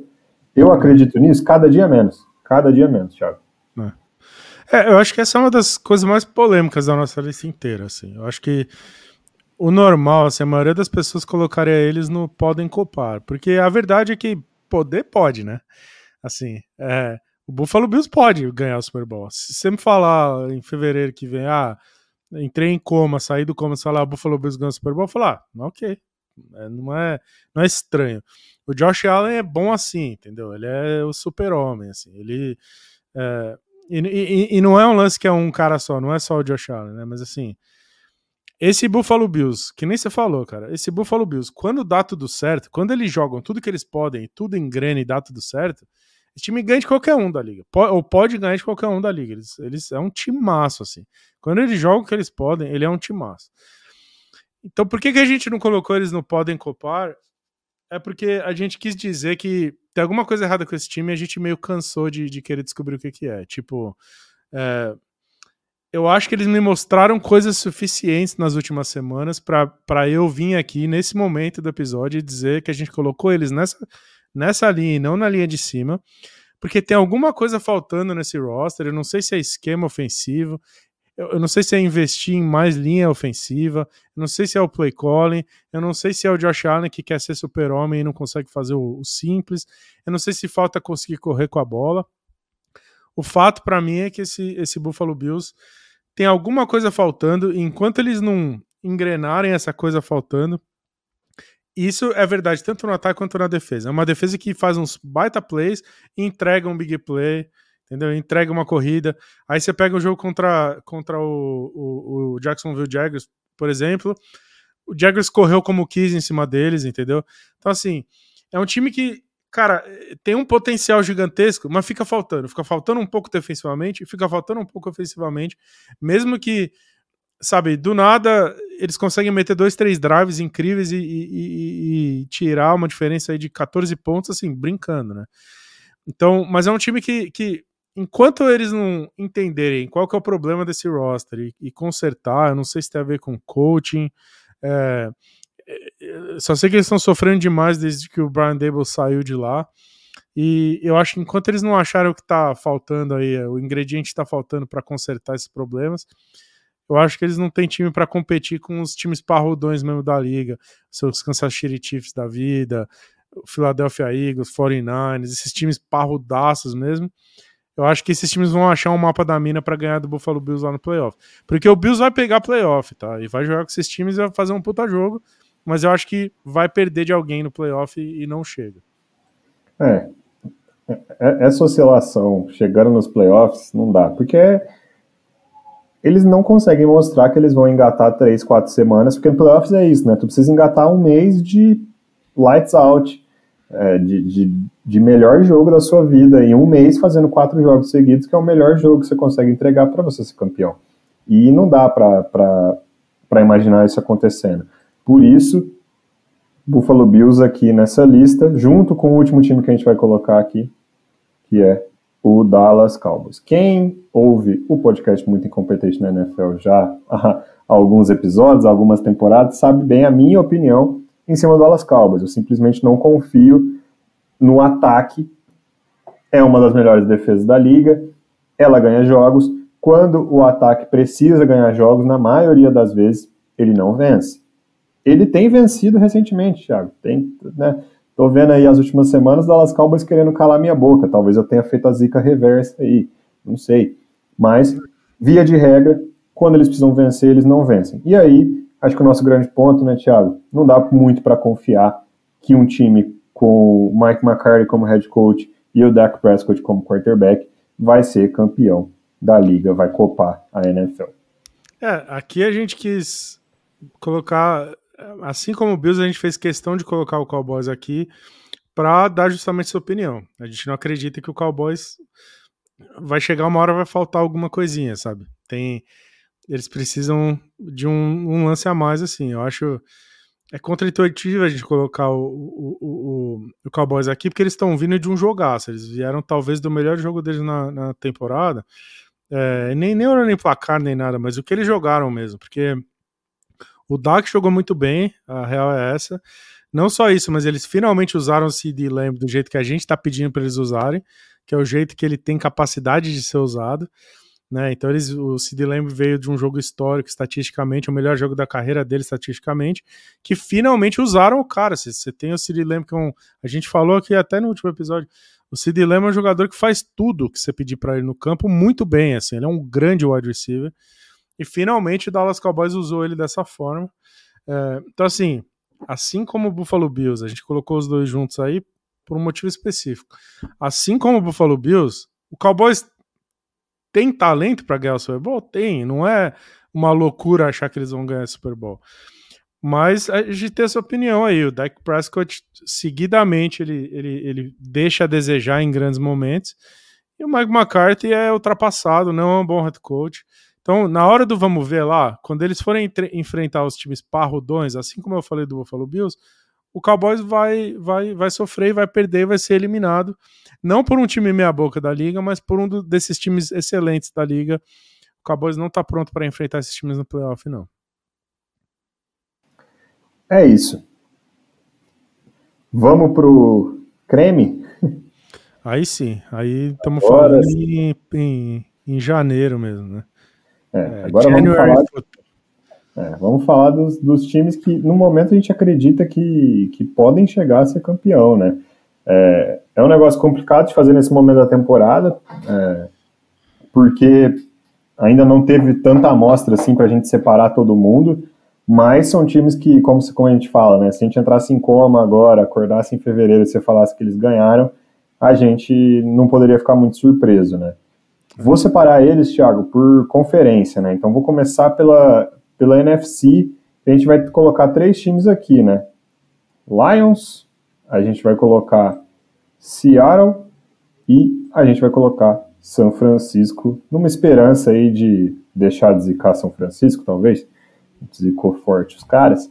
Mas são aí três times da, da NFC que, cara, muito, muito fortes, assim. Eu acho que Detroit, cara, eu tô, assim, temporada pode acabar agora, né? Eu não, não sou de, de, torcedor de Detroit, mas era um, time, um dos times que eu mais queria ver na, na NFL esse ano, assim, eu acho que eles terminaram a temporada passada ramelando, mas numa ascensão muito, muito legal de, se assistir, era um time muito divertido de ver, e eu entrei nessa temporada, cara, esperançoso porque achava que era o ano deles, e eles vieram e mostraram, não, realmente é nosso ano, dessa vez a gente não vai ramelar, a gente vai voltar aos playoffs. É, acho que tem uma inexperiência ali que joga contra, tá? é, querendo ou não, desses três times que a gente está colocando aí, é o time que tem um treinador que nunca foi para os playoffs, que tem um, um, quarterback que até teve sucesso nos playoffs, mas que já deu umas rameladas, é o time mais jovem, é o time mais inexperiente, com menos caras que, que, que já estiveram nesse patamar na NFL, mas é um time super, super divertido de se ver jogar. Seattle Seahawks dispensa apresentações, né, Thiago? Aí, Pete Carroll já há vários, vários anos, seria mais um playoffs, né, depois do time ter ido para os playoffs na temporada passada. É, é, é, um, é um time aí que está conseguindo vencer jogos, às vezes na briga, na marra, mas vence. E o 49ers que até, cara, três semanas atrás era o melhor time da liga. Teve seus solavancos aí, mas acho que eles têm condições mais do que suficientes de voltar a ser melhor, um dos melhores times da liga, né, reencontrar as vitórias. E acabaram de colocar um cara talentosíssimo numa defesa que já era absurda. É, é engraçado desses três times é que para mim eles estão em situações totalmente distintas, porque desses três eu vejo o Lions é, tá adequado assim. O Lions está exatamente na coluna que ele deveria estar assim, que é um time eles têm chances totais de chegar no Super Bowl, inclusive. É, mas eu acho que é, é, isso, assim. Eu acho que eles estão longe de serem favoritos a ganhar o Super Bowl. Mas eu acho que eles também estão meio longe de estar tá embaixo. Acho que eles vão chegar longe. Esse time vai chegar longe. Eu tô falando desde a primeira é, semana aqui. Falei em vários, em vários momentos dessa temporada que esse Lions, um time que domina as duas trincheiras do jeito que eles dominam, domina a trincheira ofensiva, corre com a bola como quer, e, do, e, e com a linha defensiva que eles estão, time que domina a trincheira desse jeito vai ganhar muitos jogos. Eu acho que esse Lions é, tem uma tem um lance que é uma benção e um, e um problema para eles, que é o schedule. Eles têm um schedule extremamente favorável. É, o time mais forte que eles vão jogar é o Cowboys, é o único time forte que eles vão jogar. Todos os times que eles vão jogar daqui até o final são times fracos. Então, assim, é um time que vai chegar aí com, com três derrotas só. E vai pegar seed número 2 total, assim, né? e vai, vai decidir jogo em casa e tal. Esse Lions, eu não vejo nenhuma chance deles não irem até muito, muito longe. Esse Lions vai longe, a não ser que o Jared Goff machuque, tá? Que aí. Mas se esse time se mantiver relativamente saudável e tal, é um time que certamente vai chegar longe. É, a gente não consegue chamar de, favorito, mas é um time que certamente vai, vai chegar longe. Para mim, o Seahawks é candidatíssimo a descer de degrau, porque para mim, é, por mais que eles tenham comprado o, o Leonard Williams do Giants nessa, nessa janela, que é um ótimo defensive tackle, então eles deram uma reforçada ali na, no miolo de zaga ali, né? Uh, botaram um pouco mais de, de, de, de, de, de carne ali no, no na trincheira. É, para mim, é, o Gino Smith tá virando abóbora cada vez mais, assim. Eu acho que a gente tá chegando num fim de ciclo, assim, do, do, de uma temporada totalmente inesperada no ano passado. E aí, esse ano a gente achando que ele podia repetir, e cada vez mais eu vejo ele jogando cada vez pior, assim. Então, para mim, o Gino Smith tá, tá meio virando abóbora no momento errado. E eu acho que ele é a grande coisa que, para mim, me faz o Seahawks achar que o Seahawks deveria estar na coluna de baixo de eu não sei se dá para ganhar com ele. Eu realmente hoje em dia eu acho muito difícil do Seahawks realmente ganhar o, o Super Bowl com o Dino Smith. Mas é um time muito bem treinado, é um roster muito bom e tal, então assim, chance tem, né? E o Niners para mim é, é outra lado da moeda. Para mim, o, o Niners, para mim, continua sendo um time que eu vejo muito mais para subir um degrau nessa lista do que descer ou, ou, ficar. O Niners, eu continuo achando tudo que eu achava deles. É um time extremamente talentoso, você não vê é, é, é, posições no draft, no, no, no roster deles que, que, falta talento e tal. Um time recheadaço, de cima a baixo, muito bem treinado, um dos melhores head coaches da liga e tudo mais. Eu acho que nas últimas três semanas eles foram expostos de certa forma. A gente enxergou alguns problemas que a gente não via antes. A gente finalmente está vendo alguns problemas. Eu acho que o grande problema que rolou no, nas últimas três semanas não foi nem o ataque, e sim a defesa. Eu acho que, é, diferente do que tinha sido no ano passado e no começo dessa temporada, tem sido relativamente fácil andar com a bola contra o 49 assim, Os times estão conseguindo mover as correntes contra eles.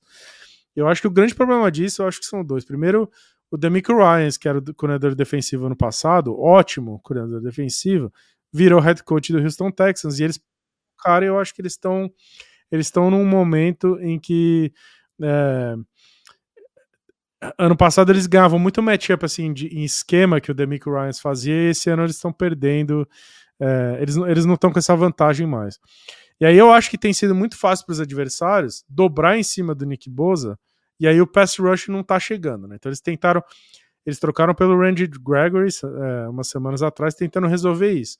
E agora eles trocaram pelo Chase Young, com a tentativa de, se a gente colocar um cara elite do outro lado, é impossível você dobrar dois edge rushers com os linebackers que eles têm, é impossível você dobrar dois edge rushers e não ter pass rush vindo de outros lugares. Então, assim, para mim, o grande problema deles, tirando a lesão do Debo Samuel, que foi uma coisa que, que é um cara que tá fazendo falta.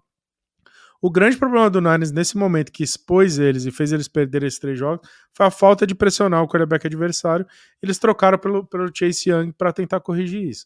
Então, assim, eu ainda acho que tem muito tempo do 49ers voltar ao normal e, e, e atropelar no final, chegar nesse Super Bowl. Então, assim, eu realmente acho que esse Niners ainda é extremamente forte. Acho que todo mundo que agora tá destruindo o Brock Purdy, falando que ele não era bem isso, blá blá blá blá. Eu acho que a gente tava mais certo quando, quando a gente falou que a gente falou deles do que, do que, a, do que a realidade agora. Então, assim, eu ainda acho um time extremamente forte, tão forte quanto a gente falou que eles eram umas semanas atrás. E eles estão no momento de transição aí da temporada. É, mas é um time que, cara, para mim, é o terceiro time mais forte da NFL, assim eu acho que tudo que a gente falou do, do Chargers vale amplificado para o 49ers, né? Tem tanto uhum. talento, e aí não tem a questão do coaching ainda por cima, que, cara, não tem como. Não tem como tu, tu jogar eles para baixo, assim, tu falar que não vai, que, ah, não, não vai dar, não é tudo isso. Cara, é tudo isso, assim, acho que tem é, todo time, prática, assim, de 32 times da liga, 30 vão passar em todas as temporadas por momentos de altos e baixos. A grande questão é como que eles se reencontram. Na temporada passada, o 49ers ele começou super mal, perdendo tudo, se reencontrou, chegou voando, não vai para o Super Bowl no detalhe ali, né? É, inclusive com lesão do, do Brock Purdy nos playoffs. Agora é o momento de baixa, assim, mas eles já mostraram que eles conseguem se reencontrar. É, eu acho, eu tô contigo nessa, assim, Thiago. Desses três, me, seria o que me surpreenderia menos se, se tivesse no Super Bowl é, lá no final do no, no, no, final dos playoffs. Acima do cara que a gente vai colocar como super favoritos aí, né? É, vamos para os times da EFC então, agora. Que aqui a gente vai colocar quatro times, né, Thiago? A gente vai colocar Bengals, que ressurgiu das cinzas. A gente vai colocar Dolphins, que um dia eu ziquei já, nesse ano. A gente vai colocar Jacksonville Jaguars e a gente vai colocar Baltimore Ravens. E aqui essa lista é uma lista bem bem recheada, assim. E aí tá tudo bem, né? A gente tá na semana no final da semana 8, tá tudo bem ter mais times aqui no, nos playoffs, mais podem copar do que de fato cabe no, nos playoffs. A gente ainda vai, vai ajustando essa lista ao longo da temporada. Desses quatro, Thiago, eu não sei qual que é seu, seu favorito, o que, que, você, o que, que você vê de, de cada um. Acho que o Miami Dolphins é, já é sabido por todo mundo, melhor ataque da liga, a coisa mais criativa que a gente consegue ver. E tem, tem seus problemas, né, tem seus jogos ruins, mas em linhas gerais, assim, cara, com aquele ataque tu pode ganhar qualquer jogo, é, então ele sempre vai estar tá aí podendo copar. Jaguars, ele, cara, tá, tá aí, né? Tá no esquema meio Detroit Lions, assim, terminou ano passado em ascensão, esse ano tá capitalizando, tá vencendo os jogos, tá com seis vitórias e duas derrotas, já praticamente aí dado, dado a, a competição, já ganhou a divisão, vai chegar longe, tem chance aí de, de, de chegar com seed bom nos playoffs, decidindo jogos em casa. O Bengals ressurgiu das cinzas, né? Então começou muito mal e agora tá, tá indo bem, então tá ressurgindo aí. E com o talento que tem, com o Joe não tem, também não tem como você colocar eles, eles muito para baixo, né? Agora o Baltimore Ravens que eu deixei por último é porque, pra mim, desses quatro aí, é o que mais briga com o time que a gente vai colocar como super favorito. É, para mim é um time absurdo, assim. Ele tem um quê de Buffalo Bills, às vezes, né? Que tem uns jogos muito ruins que você não entende por que, que eles que estão passando tanta dificuldade. Mas, em linhas gerais, cara, é um time absurdamente forte que pode ser campeão. Dos quatro aí, para mim, talvez hoje é o que eu colocaria com mais chance de ser campeão. É, eu a gente coloca esses quatro times da UFC aí nesse, nesse patamar, porque eu acho que esses quatro times aí, quem quer que chegar na UFC Championship Game contra o Chiefs, esses quatro aí tem chance de ganhar do Chiefs, para mim. E é por isso que eu acho que eles moram nesse, nesse lugar aí. Eu acho que esses quatro times têm um lance que, assim, se eles chegarem no fim do ano, para janeiro, dezembro, janeiro, em ascensão, eles têm chance de ganhar, entendeu? Então eu acho que desses quatro, muito provavelmente dois deles, ou até três, não vão chegar na ascensão, assim, sabe? Você tem muita coisa que pode acontecer na liga para bem ou para mal com o time. Mas acho que algum desses quatro aí tem uma chance muito grande de chegar quente para boa, assim, em janeiro e atropelar todo mundo, incluindo o Kansas City Chiefs, chegar no Super Bowl. Então acho que esses quatro times moram aí, porque eu acho que, por exemplo, esse Dolphins ele mostrou coisas incríveis, apesar dele ter tido dificuldade contra os times mais fortes que ele enfrentou. Mas eu acho que é um time que ainda tem, tem mais para tirar deles. Eu acho que a defesa, por exemplo, pode jogar muito mais bola ainda. Assim. Eu acho que é, é o primeiro ano do, do, do Vic Fangio lá. Então eu acho que assim, a defesa pode chegar lá em janeiro e, e, e tudo engrenar e a defesa atropelar, e aí o ataque consegue atropelar também e tal, e fazer um run, sabe? Por isso que eu vejo se o Dolphins chegar no Super Bowl, não vou achar, não vou achar é, nada extraordinário. Acho que tem roster, tem coaching, tem tudo lá. É, o Jaguars, você não pode esquecer do que a gente esperava que o, que o Trevor Lawrence fosse. Assim. Eu acho que eu acho que a gente esquece às vezes o quanto bom ele era como prospect e o quanto ainda tem mais na carreira dele para ele, ele chegar, sabe? É, o Trevor Lawrence pode chegar nesse janeiro no momento em que finalmente tudo se acertou para ele e ele vai lá e ele sozinho ganha de alguém, sabe? Ele, ele é bom o suficiente, ele é tão bom quanto, assim, ele tem tanto potencial quanto caras como Joe Burrow e, e, e tudo mais, sabe? É, Josh Allen, esses caras. Ele é elite desse jeito. Eu acho que o, a defesa do Jaguars é excelente, tá jogando muito bem. A linha ofensiva deles está jogando muito bem. Eles trouxeram um guard muito, muito bom nessa, na, na, nessa janela. Ou seja, o jogo corrido deles vai andar ainda mais. O, o Travis Etienne é um ótimo running back, tá jogando muita bola. Eles têm um jogo corrido fortíssimo, eles têm ótimos wide receivers, é um roster super completo e eles têm um coaching staff que é inteligente, é, faz o, o arroz com feijão muito bem, sabe? Então, assim, para mim, pro, pro Jacksonville Jaguars, basta o Trevor Lawrence ter um mês assim meio totalmente elite em que ele vai lá e ganha os jogos, sabe? Porque eu acho que ele tem, ele é talentoso nesse nível e é por isso que ele mora nessa lista. E o Baltimore Ravens para mim é, é um time que, assim, eu. Eles estão jogando muito bem. O Lamar Jackson tá jogando muito bem. Eu acho que as pessoas não. Se você não tá vendo os jogos do Baltimore Ravens, você não entende o quanto o Lamar Jackson tá jogando bem. O Lamar Jackson briga para mim pra ser o melhor quarterback da liga. Ele tá jogando muita bola e não é correndo com a bola, não, é passando com a bola. Tá jogando muito bem. A defesa dos caras é extremamente bem treinada. Para mim, é a defesa mais bem treinada da liga. O que eles geram de pressão, é, o que eles geram de, de, de, de rush é inacreditável. Então, assim, eu acho que esse Ravens vai chegar nos playoffs e na hora que eles chegarem, eles têm se tudo engrenar ao mesmo tempo e os recebedores jogarem, sabe? É, é um ataque que está em ascensão, porque é o primeiro ano de um coordenador também, eu falei isso várias vezes, mas é, assim como a defesa do Miami Dolphins com o Vic Fangio pode do nada atropelar, o ataque do Ravens para mim também do nada pode engrenar assim e atropelar. Então, também é um time que pode chegar em janeiro extremamente quente, assim, amassar todo mundo e chegar no Super Bowl. É, e o Bengals tá de volta, né, cara? O Bengals é o Bengals que a gente esperava. O Bengals teve um começo horroroso, mas é o Bengals que a gente esperava. O Joe Burrow saudável é outro nível, né, cara? O Joe Burrow saudável, a defesa deles é, tá engrenando de novo. A defesa deles é extremamente sólida. O Joe Burrow saudável com as armas que ele tem, o, o Jamar Chase, e, e T. Higgins e tudo mais. O John Mixon, como, ele, como o John Mixon é bom. É, ele, é, eu acho ele um pouco subestimado, assim. É, é, é, é um time que o Joe Burrow é bom assim, entendeu? O Joe Burrow, qualquer dia desses, pode chegar lá em Kansas City e ganhar do, do Kansas City Chiefs. É, então, se você me falar que o Bengals vai chegar no Super Bowl, eu vou falar, lógico que vai, né? O dia Joe Burrow, né? O Burrow é bom assim, cara. O Burrow é eu acho que a gente vai olhar lá na frente um dia e vai falar, puta, cara, que inacreditável que a gente teve o Mahomes e o Joe Burrow jogando ao mesmo tempo, sabe? É um lance meio Peyton Manning e Tom Brady, assim.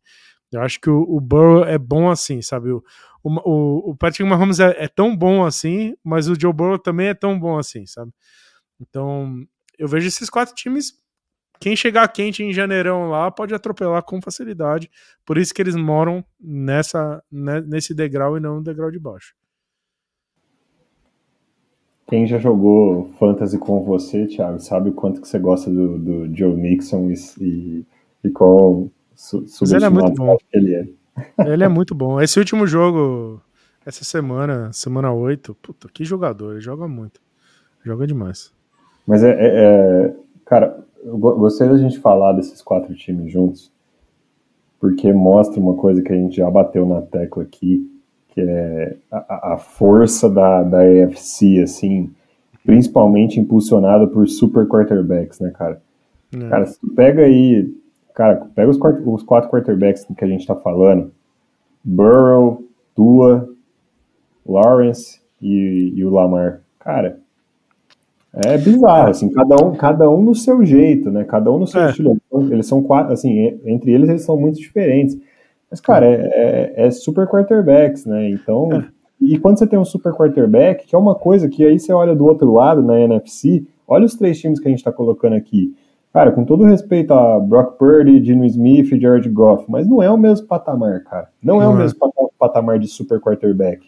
E a gente ainda tá deixando de fora Justin Herbert e o, e o, e o Josh Allen no, no, no degrau de baixo, cara. É bizarro. Sem então, contar o Stroud e o Anthony Richardson que entraram na AFC que podem virar uns baita quarterbacks. também. Podem virar super quarterback também. Então, quando você coloca, quando você tá falando desse, sem falar do Aaron Rodgers também, que tá machucado. Cara, quando você, quando você fala de super quarterback desse nível, cara, é, é, é, é, é onde a gente chega no, no mantra da NFL, né, de any given Sunday. Cara, é. qualquer domingo aqui.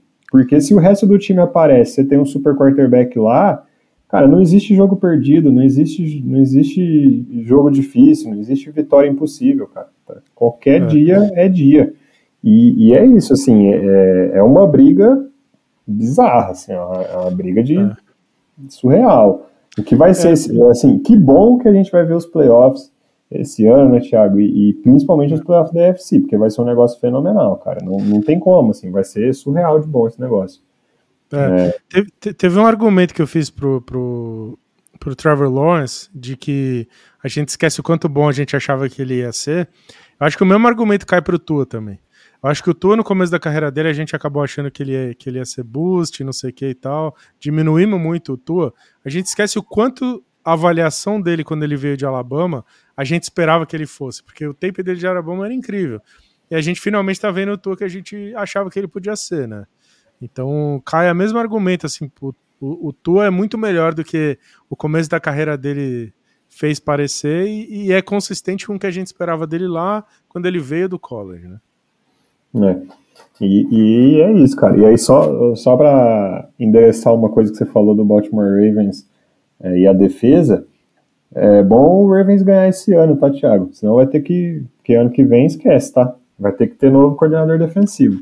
É, Se esse cara não é, não é topo da lista de head coach aí de, é. de todos os times, cara, é. é os times estão viajando. Aí é muita incompetência na NFL mesmo, porque, cara, é, é. de, de todos os trabalhos que tem aí, ele tem que ser o favorito para ser head coach ano que vem. É, tem, tem dois caras que vão virar head coach com certeza absoluta, né? Que é o Ben Johnson, né? Coordenador ofensivo do Lions, que é, tá fazendo um baita trabalho e o McDonald aí, que é o coordenador defensivo do Ravens. Esses dois já são head coach na Austrália já. Já são head coach aí do. Até porque vai ter, vão ter. É, não, vai ter o Raiders e vão ter outros lugares aí, o Commanders e vão ter uns espaços aí para head coach. O Chicago é. Bears, provavelmente.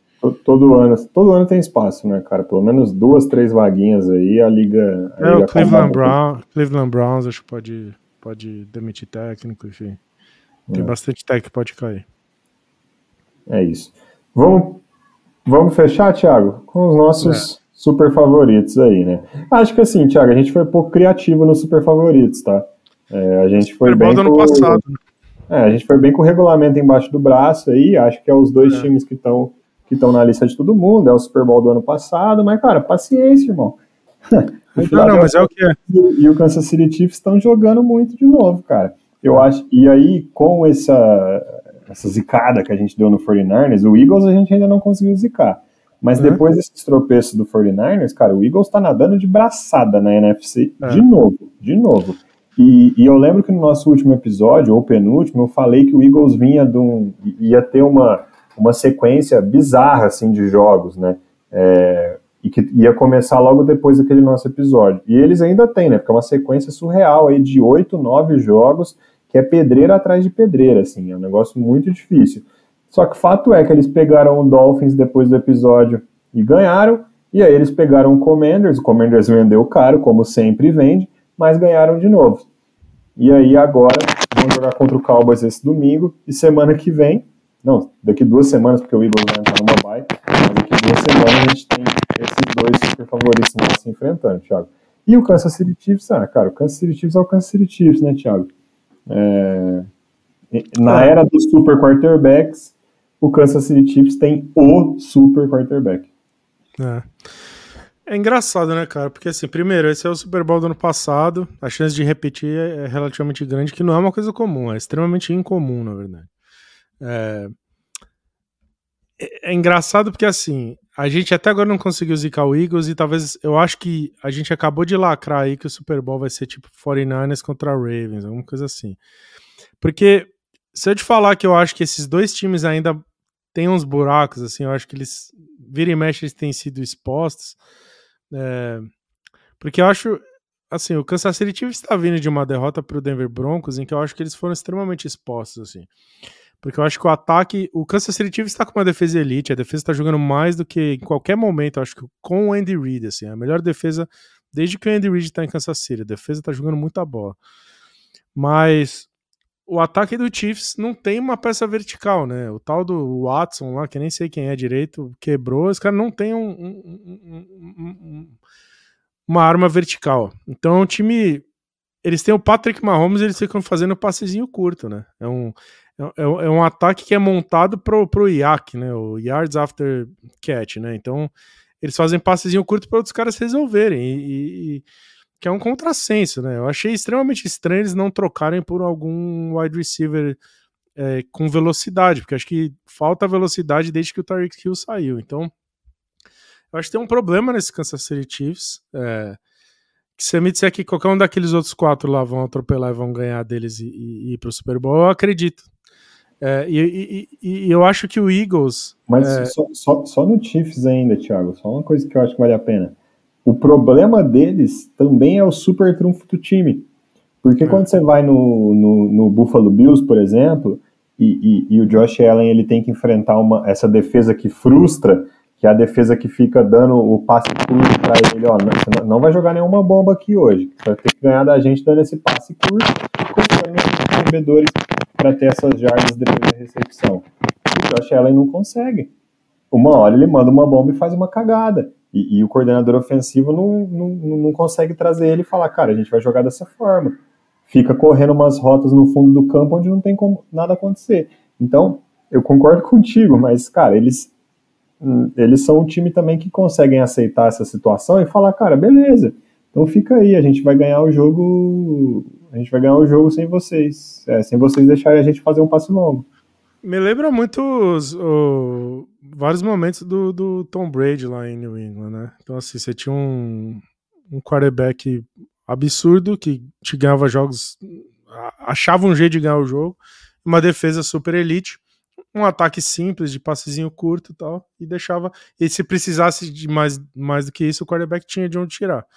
É, então me lembra um pouco esses times do, do New England Patriots. Então eu acho, eu acho que esse, esse Chiefs está sendo meio exposto ultimamente, e ainda assim a gente acha eles o favorito da AFC, porque eles têm o Patrick Mahomes, porque o recorde fala isso, é, porque, enfim, esperar alguma coisa de. Porque a Taylor Swift está empurrando por causa de tudo isso, entendeu? Porque, porque o Kelsey, com ela lá no estádio, ele se esforça mais, sei lá. É, alguma coisa. Tem alguma coisa muito mágica no Patrick Mahomes, ele é eu não duvido nada que daqui a no muito competition na NFL temporada 10 a gente vai estar tá falando que o Mahomes é o maior quarterback da história da, da NFL. É, porque ele é bom assim, então assim, é difícil a gente não, não botar ele de favorito. Não porque... vai dar tempo de chegar na temporada 10, não, tá? É, não vai ter essa conversa antes.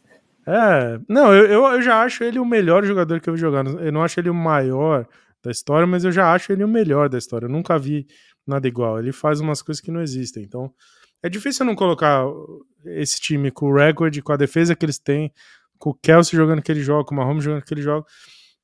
Mas é um time que eu acho que às vezes é exposto. Eu acho que, acho que esse jogo contra o, o, o Broncos ele é assustador nesse sentido. E até o Eagles, cara, eu acho que eu acho que tudo que a gente diz do Eagles aqui toda semana continua valendo. Assim, o Eagles não tá jogando tanta bola quanto no ano passado. Talvez defensivamente, a, a linha defensiva tá jogando mais que jogava no ano passado, talvez. Mas eu acho que perdeu o Shane Steichen, né, perdeu os dois coordenadores, né, perdeu o coordenador ofensivo e o coordenador defensivo ao mesmo tempo, ainda tá fazendo eles sofrerem. Então, assim, eu ainda acho que esse Eagles não tá rodando tudo que pode. É, e ainda assim, é um time que jogou contra um monte de time parrudo, tá ganhando de todo mundo e vai continuar ganhando de todo mundo. É um time fortíssimo, fortíssimo, fortíssimo. Hoje acho, se a gente tivesse que dizer, ok, quem é o time a ser batido hoje na, na, na NFL, e há três semanas atrás a gente, a gente falou isso de um time que não é nenhum desses dois. Mas se fosse pra gente falar quem é o bicho-papão da NFL, quem é o time a ser batido hoje, não é o Chiefs, para mim é o Eagles. Eu acho que o Eagles é o time a ser batido. Porque é um time fortíssimo em todas as fases, né? Eu acho que nenhum time é tão forte assim, tanto no ataque quanto na defesa hoje. Porque, cara, o que o AJ Brown tá jogando nesse ataque é, é, é para MVP, assim. É, se, se tem um argumento em algum ano para algum adversário ganhar MVP, é o, é o AJ Brown, assim. É, ele tá completamente imparável. Ele tá jogando mais bola que o Tariq Hill, que, que é difícil. É, mas o AJ Brown tá imparável. Ele, ele é uma besta, assim. Não, não, você não para. É, não adianta. Não, ninguém tem jogador que consegue parar esse cara. É surreal. É, aí eles têm o. Eles convertem qualquer é, short yardage que eles tiverem, né? Qualquer 4 para 1 é conversão garantida com a jogada de rugby que eles têm. Você tem o Jalen Hurts, que é um animal. Você tem a linha defensiva jogando um absurdo. É, então, assim, é um time fortíssimo. É o time a ser batido. O Eagles é o time a ser batido. É o time mais forte, talvez, da liga inteira. E ainda assim, eu acho que eles são expostos toda hora, assim. É, é, ainda, assim. Eu acho que dá para mover a bola, dá para mover as correntes pelo ar contra eles. E é, eu acho que o ataque ainda deixa a desejar. Se você comparar com o time do ano passado, eu vi o ataque do ano passado e falei, cara, como você para isso? Não, não dá para parar. E, e, desse ano eu acho que dá para parar de certa forma, tirando o AJ Brown, que é, que é imparável. Então, acho que a gente acabou de zicar esses dois times, colocando eles separados aí como os grandes favoritos. Mas eu acho, de fato, assim, eu acho que os dois times têm, têm sido relativamente expostos, assim. E ao mesmo tempo são dois times que chegaram no Super Bowl ano passado, começaram esse ano e só continuaram onde eles estavam. É, ganha, ganha, ganha, ganha, ganha, e é muito difícil de ganhar deles. É, e eu acho que vai continuar assim até o final. É, e, e, o Eagles, o Eagles tem uma diferença que acho que é esse schedule deles aí, né? Eles vão jogar com todo mundo, todo mundo bom da liga, vai, eles vão, vão enfrentar aí seguido aí. É, é cara, o, o, Eagles tem uma coisa que, que me assusta, Thiago, que é assim, o Eagles é o melhor recorde da liga uhum. nesse momento. Ele tem, ele é o único time com sete vitórias, sete vitórias apenas uma derrota. Eles perderam para o New York Jets. Jogo Enfim, estranho. Né? Estranho. Mas, cara, eles ganharam do Vikings. Eles ganharam do Buccaneers quando o Buccaneers estava bom. Eles ganharam do Los Angeles Rams. Eles ganharam do Dolphins. Eles ganharam duas vezes do Commanders. Eles vão jogar contra o Cowboys essa semana e vão ganhar. Agora, vão ganhar. agora eu ziquei de vez. É, jogar, assim, porque é, não, jogar. está chegando bem. Cara, eles tá jogaram, contra, bem. eles jogaram contra o Patriots na primeira semana num jogo que foi duríssimo. Difícil. É. E, e, eles ganharam todos esses jogos que eu falei. Com exceção do Jets, eles ganharam todos os jogos. E todas as semanas a gente. O que, que a gente falou? Que que a gente, se a gente não falou, o que, que a gente pensou? O que todo mundo pensa? Cara, ah. parece que esse time não tá jogando 100%. Cara, o que, que é, é o 100%? O que, que é o 100%? Não, pois é, mas é, é, é que tá. Aí que tá, eu acho que realmente, eu realmente acho que eles não estão jogando 100%, porque eu acho que eles sabem que eles têm mais, mas eu acho que eles sabem que eles vão chegar de novo. Esse time não tá aí pra, pra ganhar a temporada regular, não. Eu acho que um time que chega no playoff, no Super Bowl, perde do jeito que eles perderam, chega no ano que vem e fala, meu amigo, esquece a temporada regular, a gente tá aqui pra ganhar o Super Bowl, nós vamos ganhar. Então eu, eu realmente acho que tem um lance com esse Eagles que assim, talvez eles estejam, eles entrem que nem contra o Commanders. Os dois jogos contra o Commanders foram bem complicados para eles, né? Eu acho que não deveria em tese, na teoria era para ter sido fácil e não foi. Mas eu acho que são dois jogos que eles falaram, cara, a gente vai ganhar esse jogo, então vamos tranquilo, tá, nós vamos ganhar. E quando chegou na hora do vamos ver, e isso foi verdade, tirando o jogo do Jets, que foi um jogo estranhíssimo, porque era para eles terem ganhado, eles perderam esse jogo numa circunstâncias muito bizarras eu acho que eles têm esse lance de, cara, a gente sabe que a gente vai ganhar o jogo, então vamos jogar aqui tranquilo tal, que a gente sabe que a gente vai ganhar. E eu acho que quando chegar na hora do playoff, é capaz desse time se juntar ali no vestiário e falar, ó, agora que, a, agora que chegou a hora, nós vamos entrar para matar. E eu acho que esse time pode jogar mais do que tá jogando na hora que chegar janeiro. E aí, é. se isso acontecer, bicho, aí não tem para ninguém não, porque aí é é pesado, porque é só o Chiefs mesmo, porque eu, e eu digo que é só o Chiefs porque o Chiefs já fez no passado e é porque tem o Patrick Mahomes. O que me assusta, cara, é que é, é assustador, Thiago. Eles vencem todo mundo. Ah, é feio, ah, não sei o quê, mas eles vencem. Acho um jeito de ganhar, né? Eles acham um jeito de ganhar e, cara, pra, assim, você não precisa assistir NFL por muito tempo, é, ter um conhecimento vasto da história da liga, tá aqui acompanhando todo o jogo há 20 anos, você não precisa de nada disso, cara. Se tu assistiu temporada passada e tu vê essa, fica nítido que eles ainda não estão jogando 100%. Porque o que acontece é que muitas vezes você tem um time e, e o time tem algo a mais para dar e ninguém consegue ver. Um dia eles vão lá e mostram e, e, e, que é o dia que dá tudo certo, tal, mas ninguém consegue ver. Quando você assiste o Eagles, fica nítido uhum. que tem algo a mais para dar que eles não estão conseguindo colocar em campo. Por qualquer que seja o motivo, pode ser o que você falou, pode não ser. Mas isso fica nítido, assim. E isso é assustador, porque qualquer leigo de NFL vai, vai ver que esse time não tá jogando 100%. E uhum. aí, aí eu te pergunto, o que, que é o 100% dos caras, cara? Porque, assim, o, o, o 80% tá com sete vitórias e uma derrota ganhando, ganhando de quem? Ah, coloca na minha frente eu ganho. Imagina o 100%, cara. Isso eu acho bizarro, assim, porque é o único time da liga que a gente vai falar isso. É o único time da liga que a gente vem e fala, não tá jogando tudo que pode jogar, tá sendo exposto, ainda, cara, tem algo, algo de errado não tá certo, perdeu os dois coordenadores, o negócio ainda tá meio engessado, mas tá com sete vitórias e uma derrota. É o único time que a gente consegue falar isso, porque todos os outros ou perdem, ou a gente acha que estão entregando quase tudo que tem para entregar. É. Exceto o Eagles, cara. E, e aí, meu amigo, eu não, assim, eu quero estar tá aqui quando vier o 100%, eu não quero estar tá do outro lado jogando é. contra os caras. E aí é o que você falou, assim, ó, cara, eu tô. Cara, eu quero muito ver os próximos quatro jogos do, do Eagles. Porque a gente tá falando de Cowboys esse final de semana, daí eles têm a, semana, a, a bye week deles, eles voltam da bye week para jogar contra Kansas City Chiefs, Buffalo Bills, San Francisco 49ers. Um atrás do outro.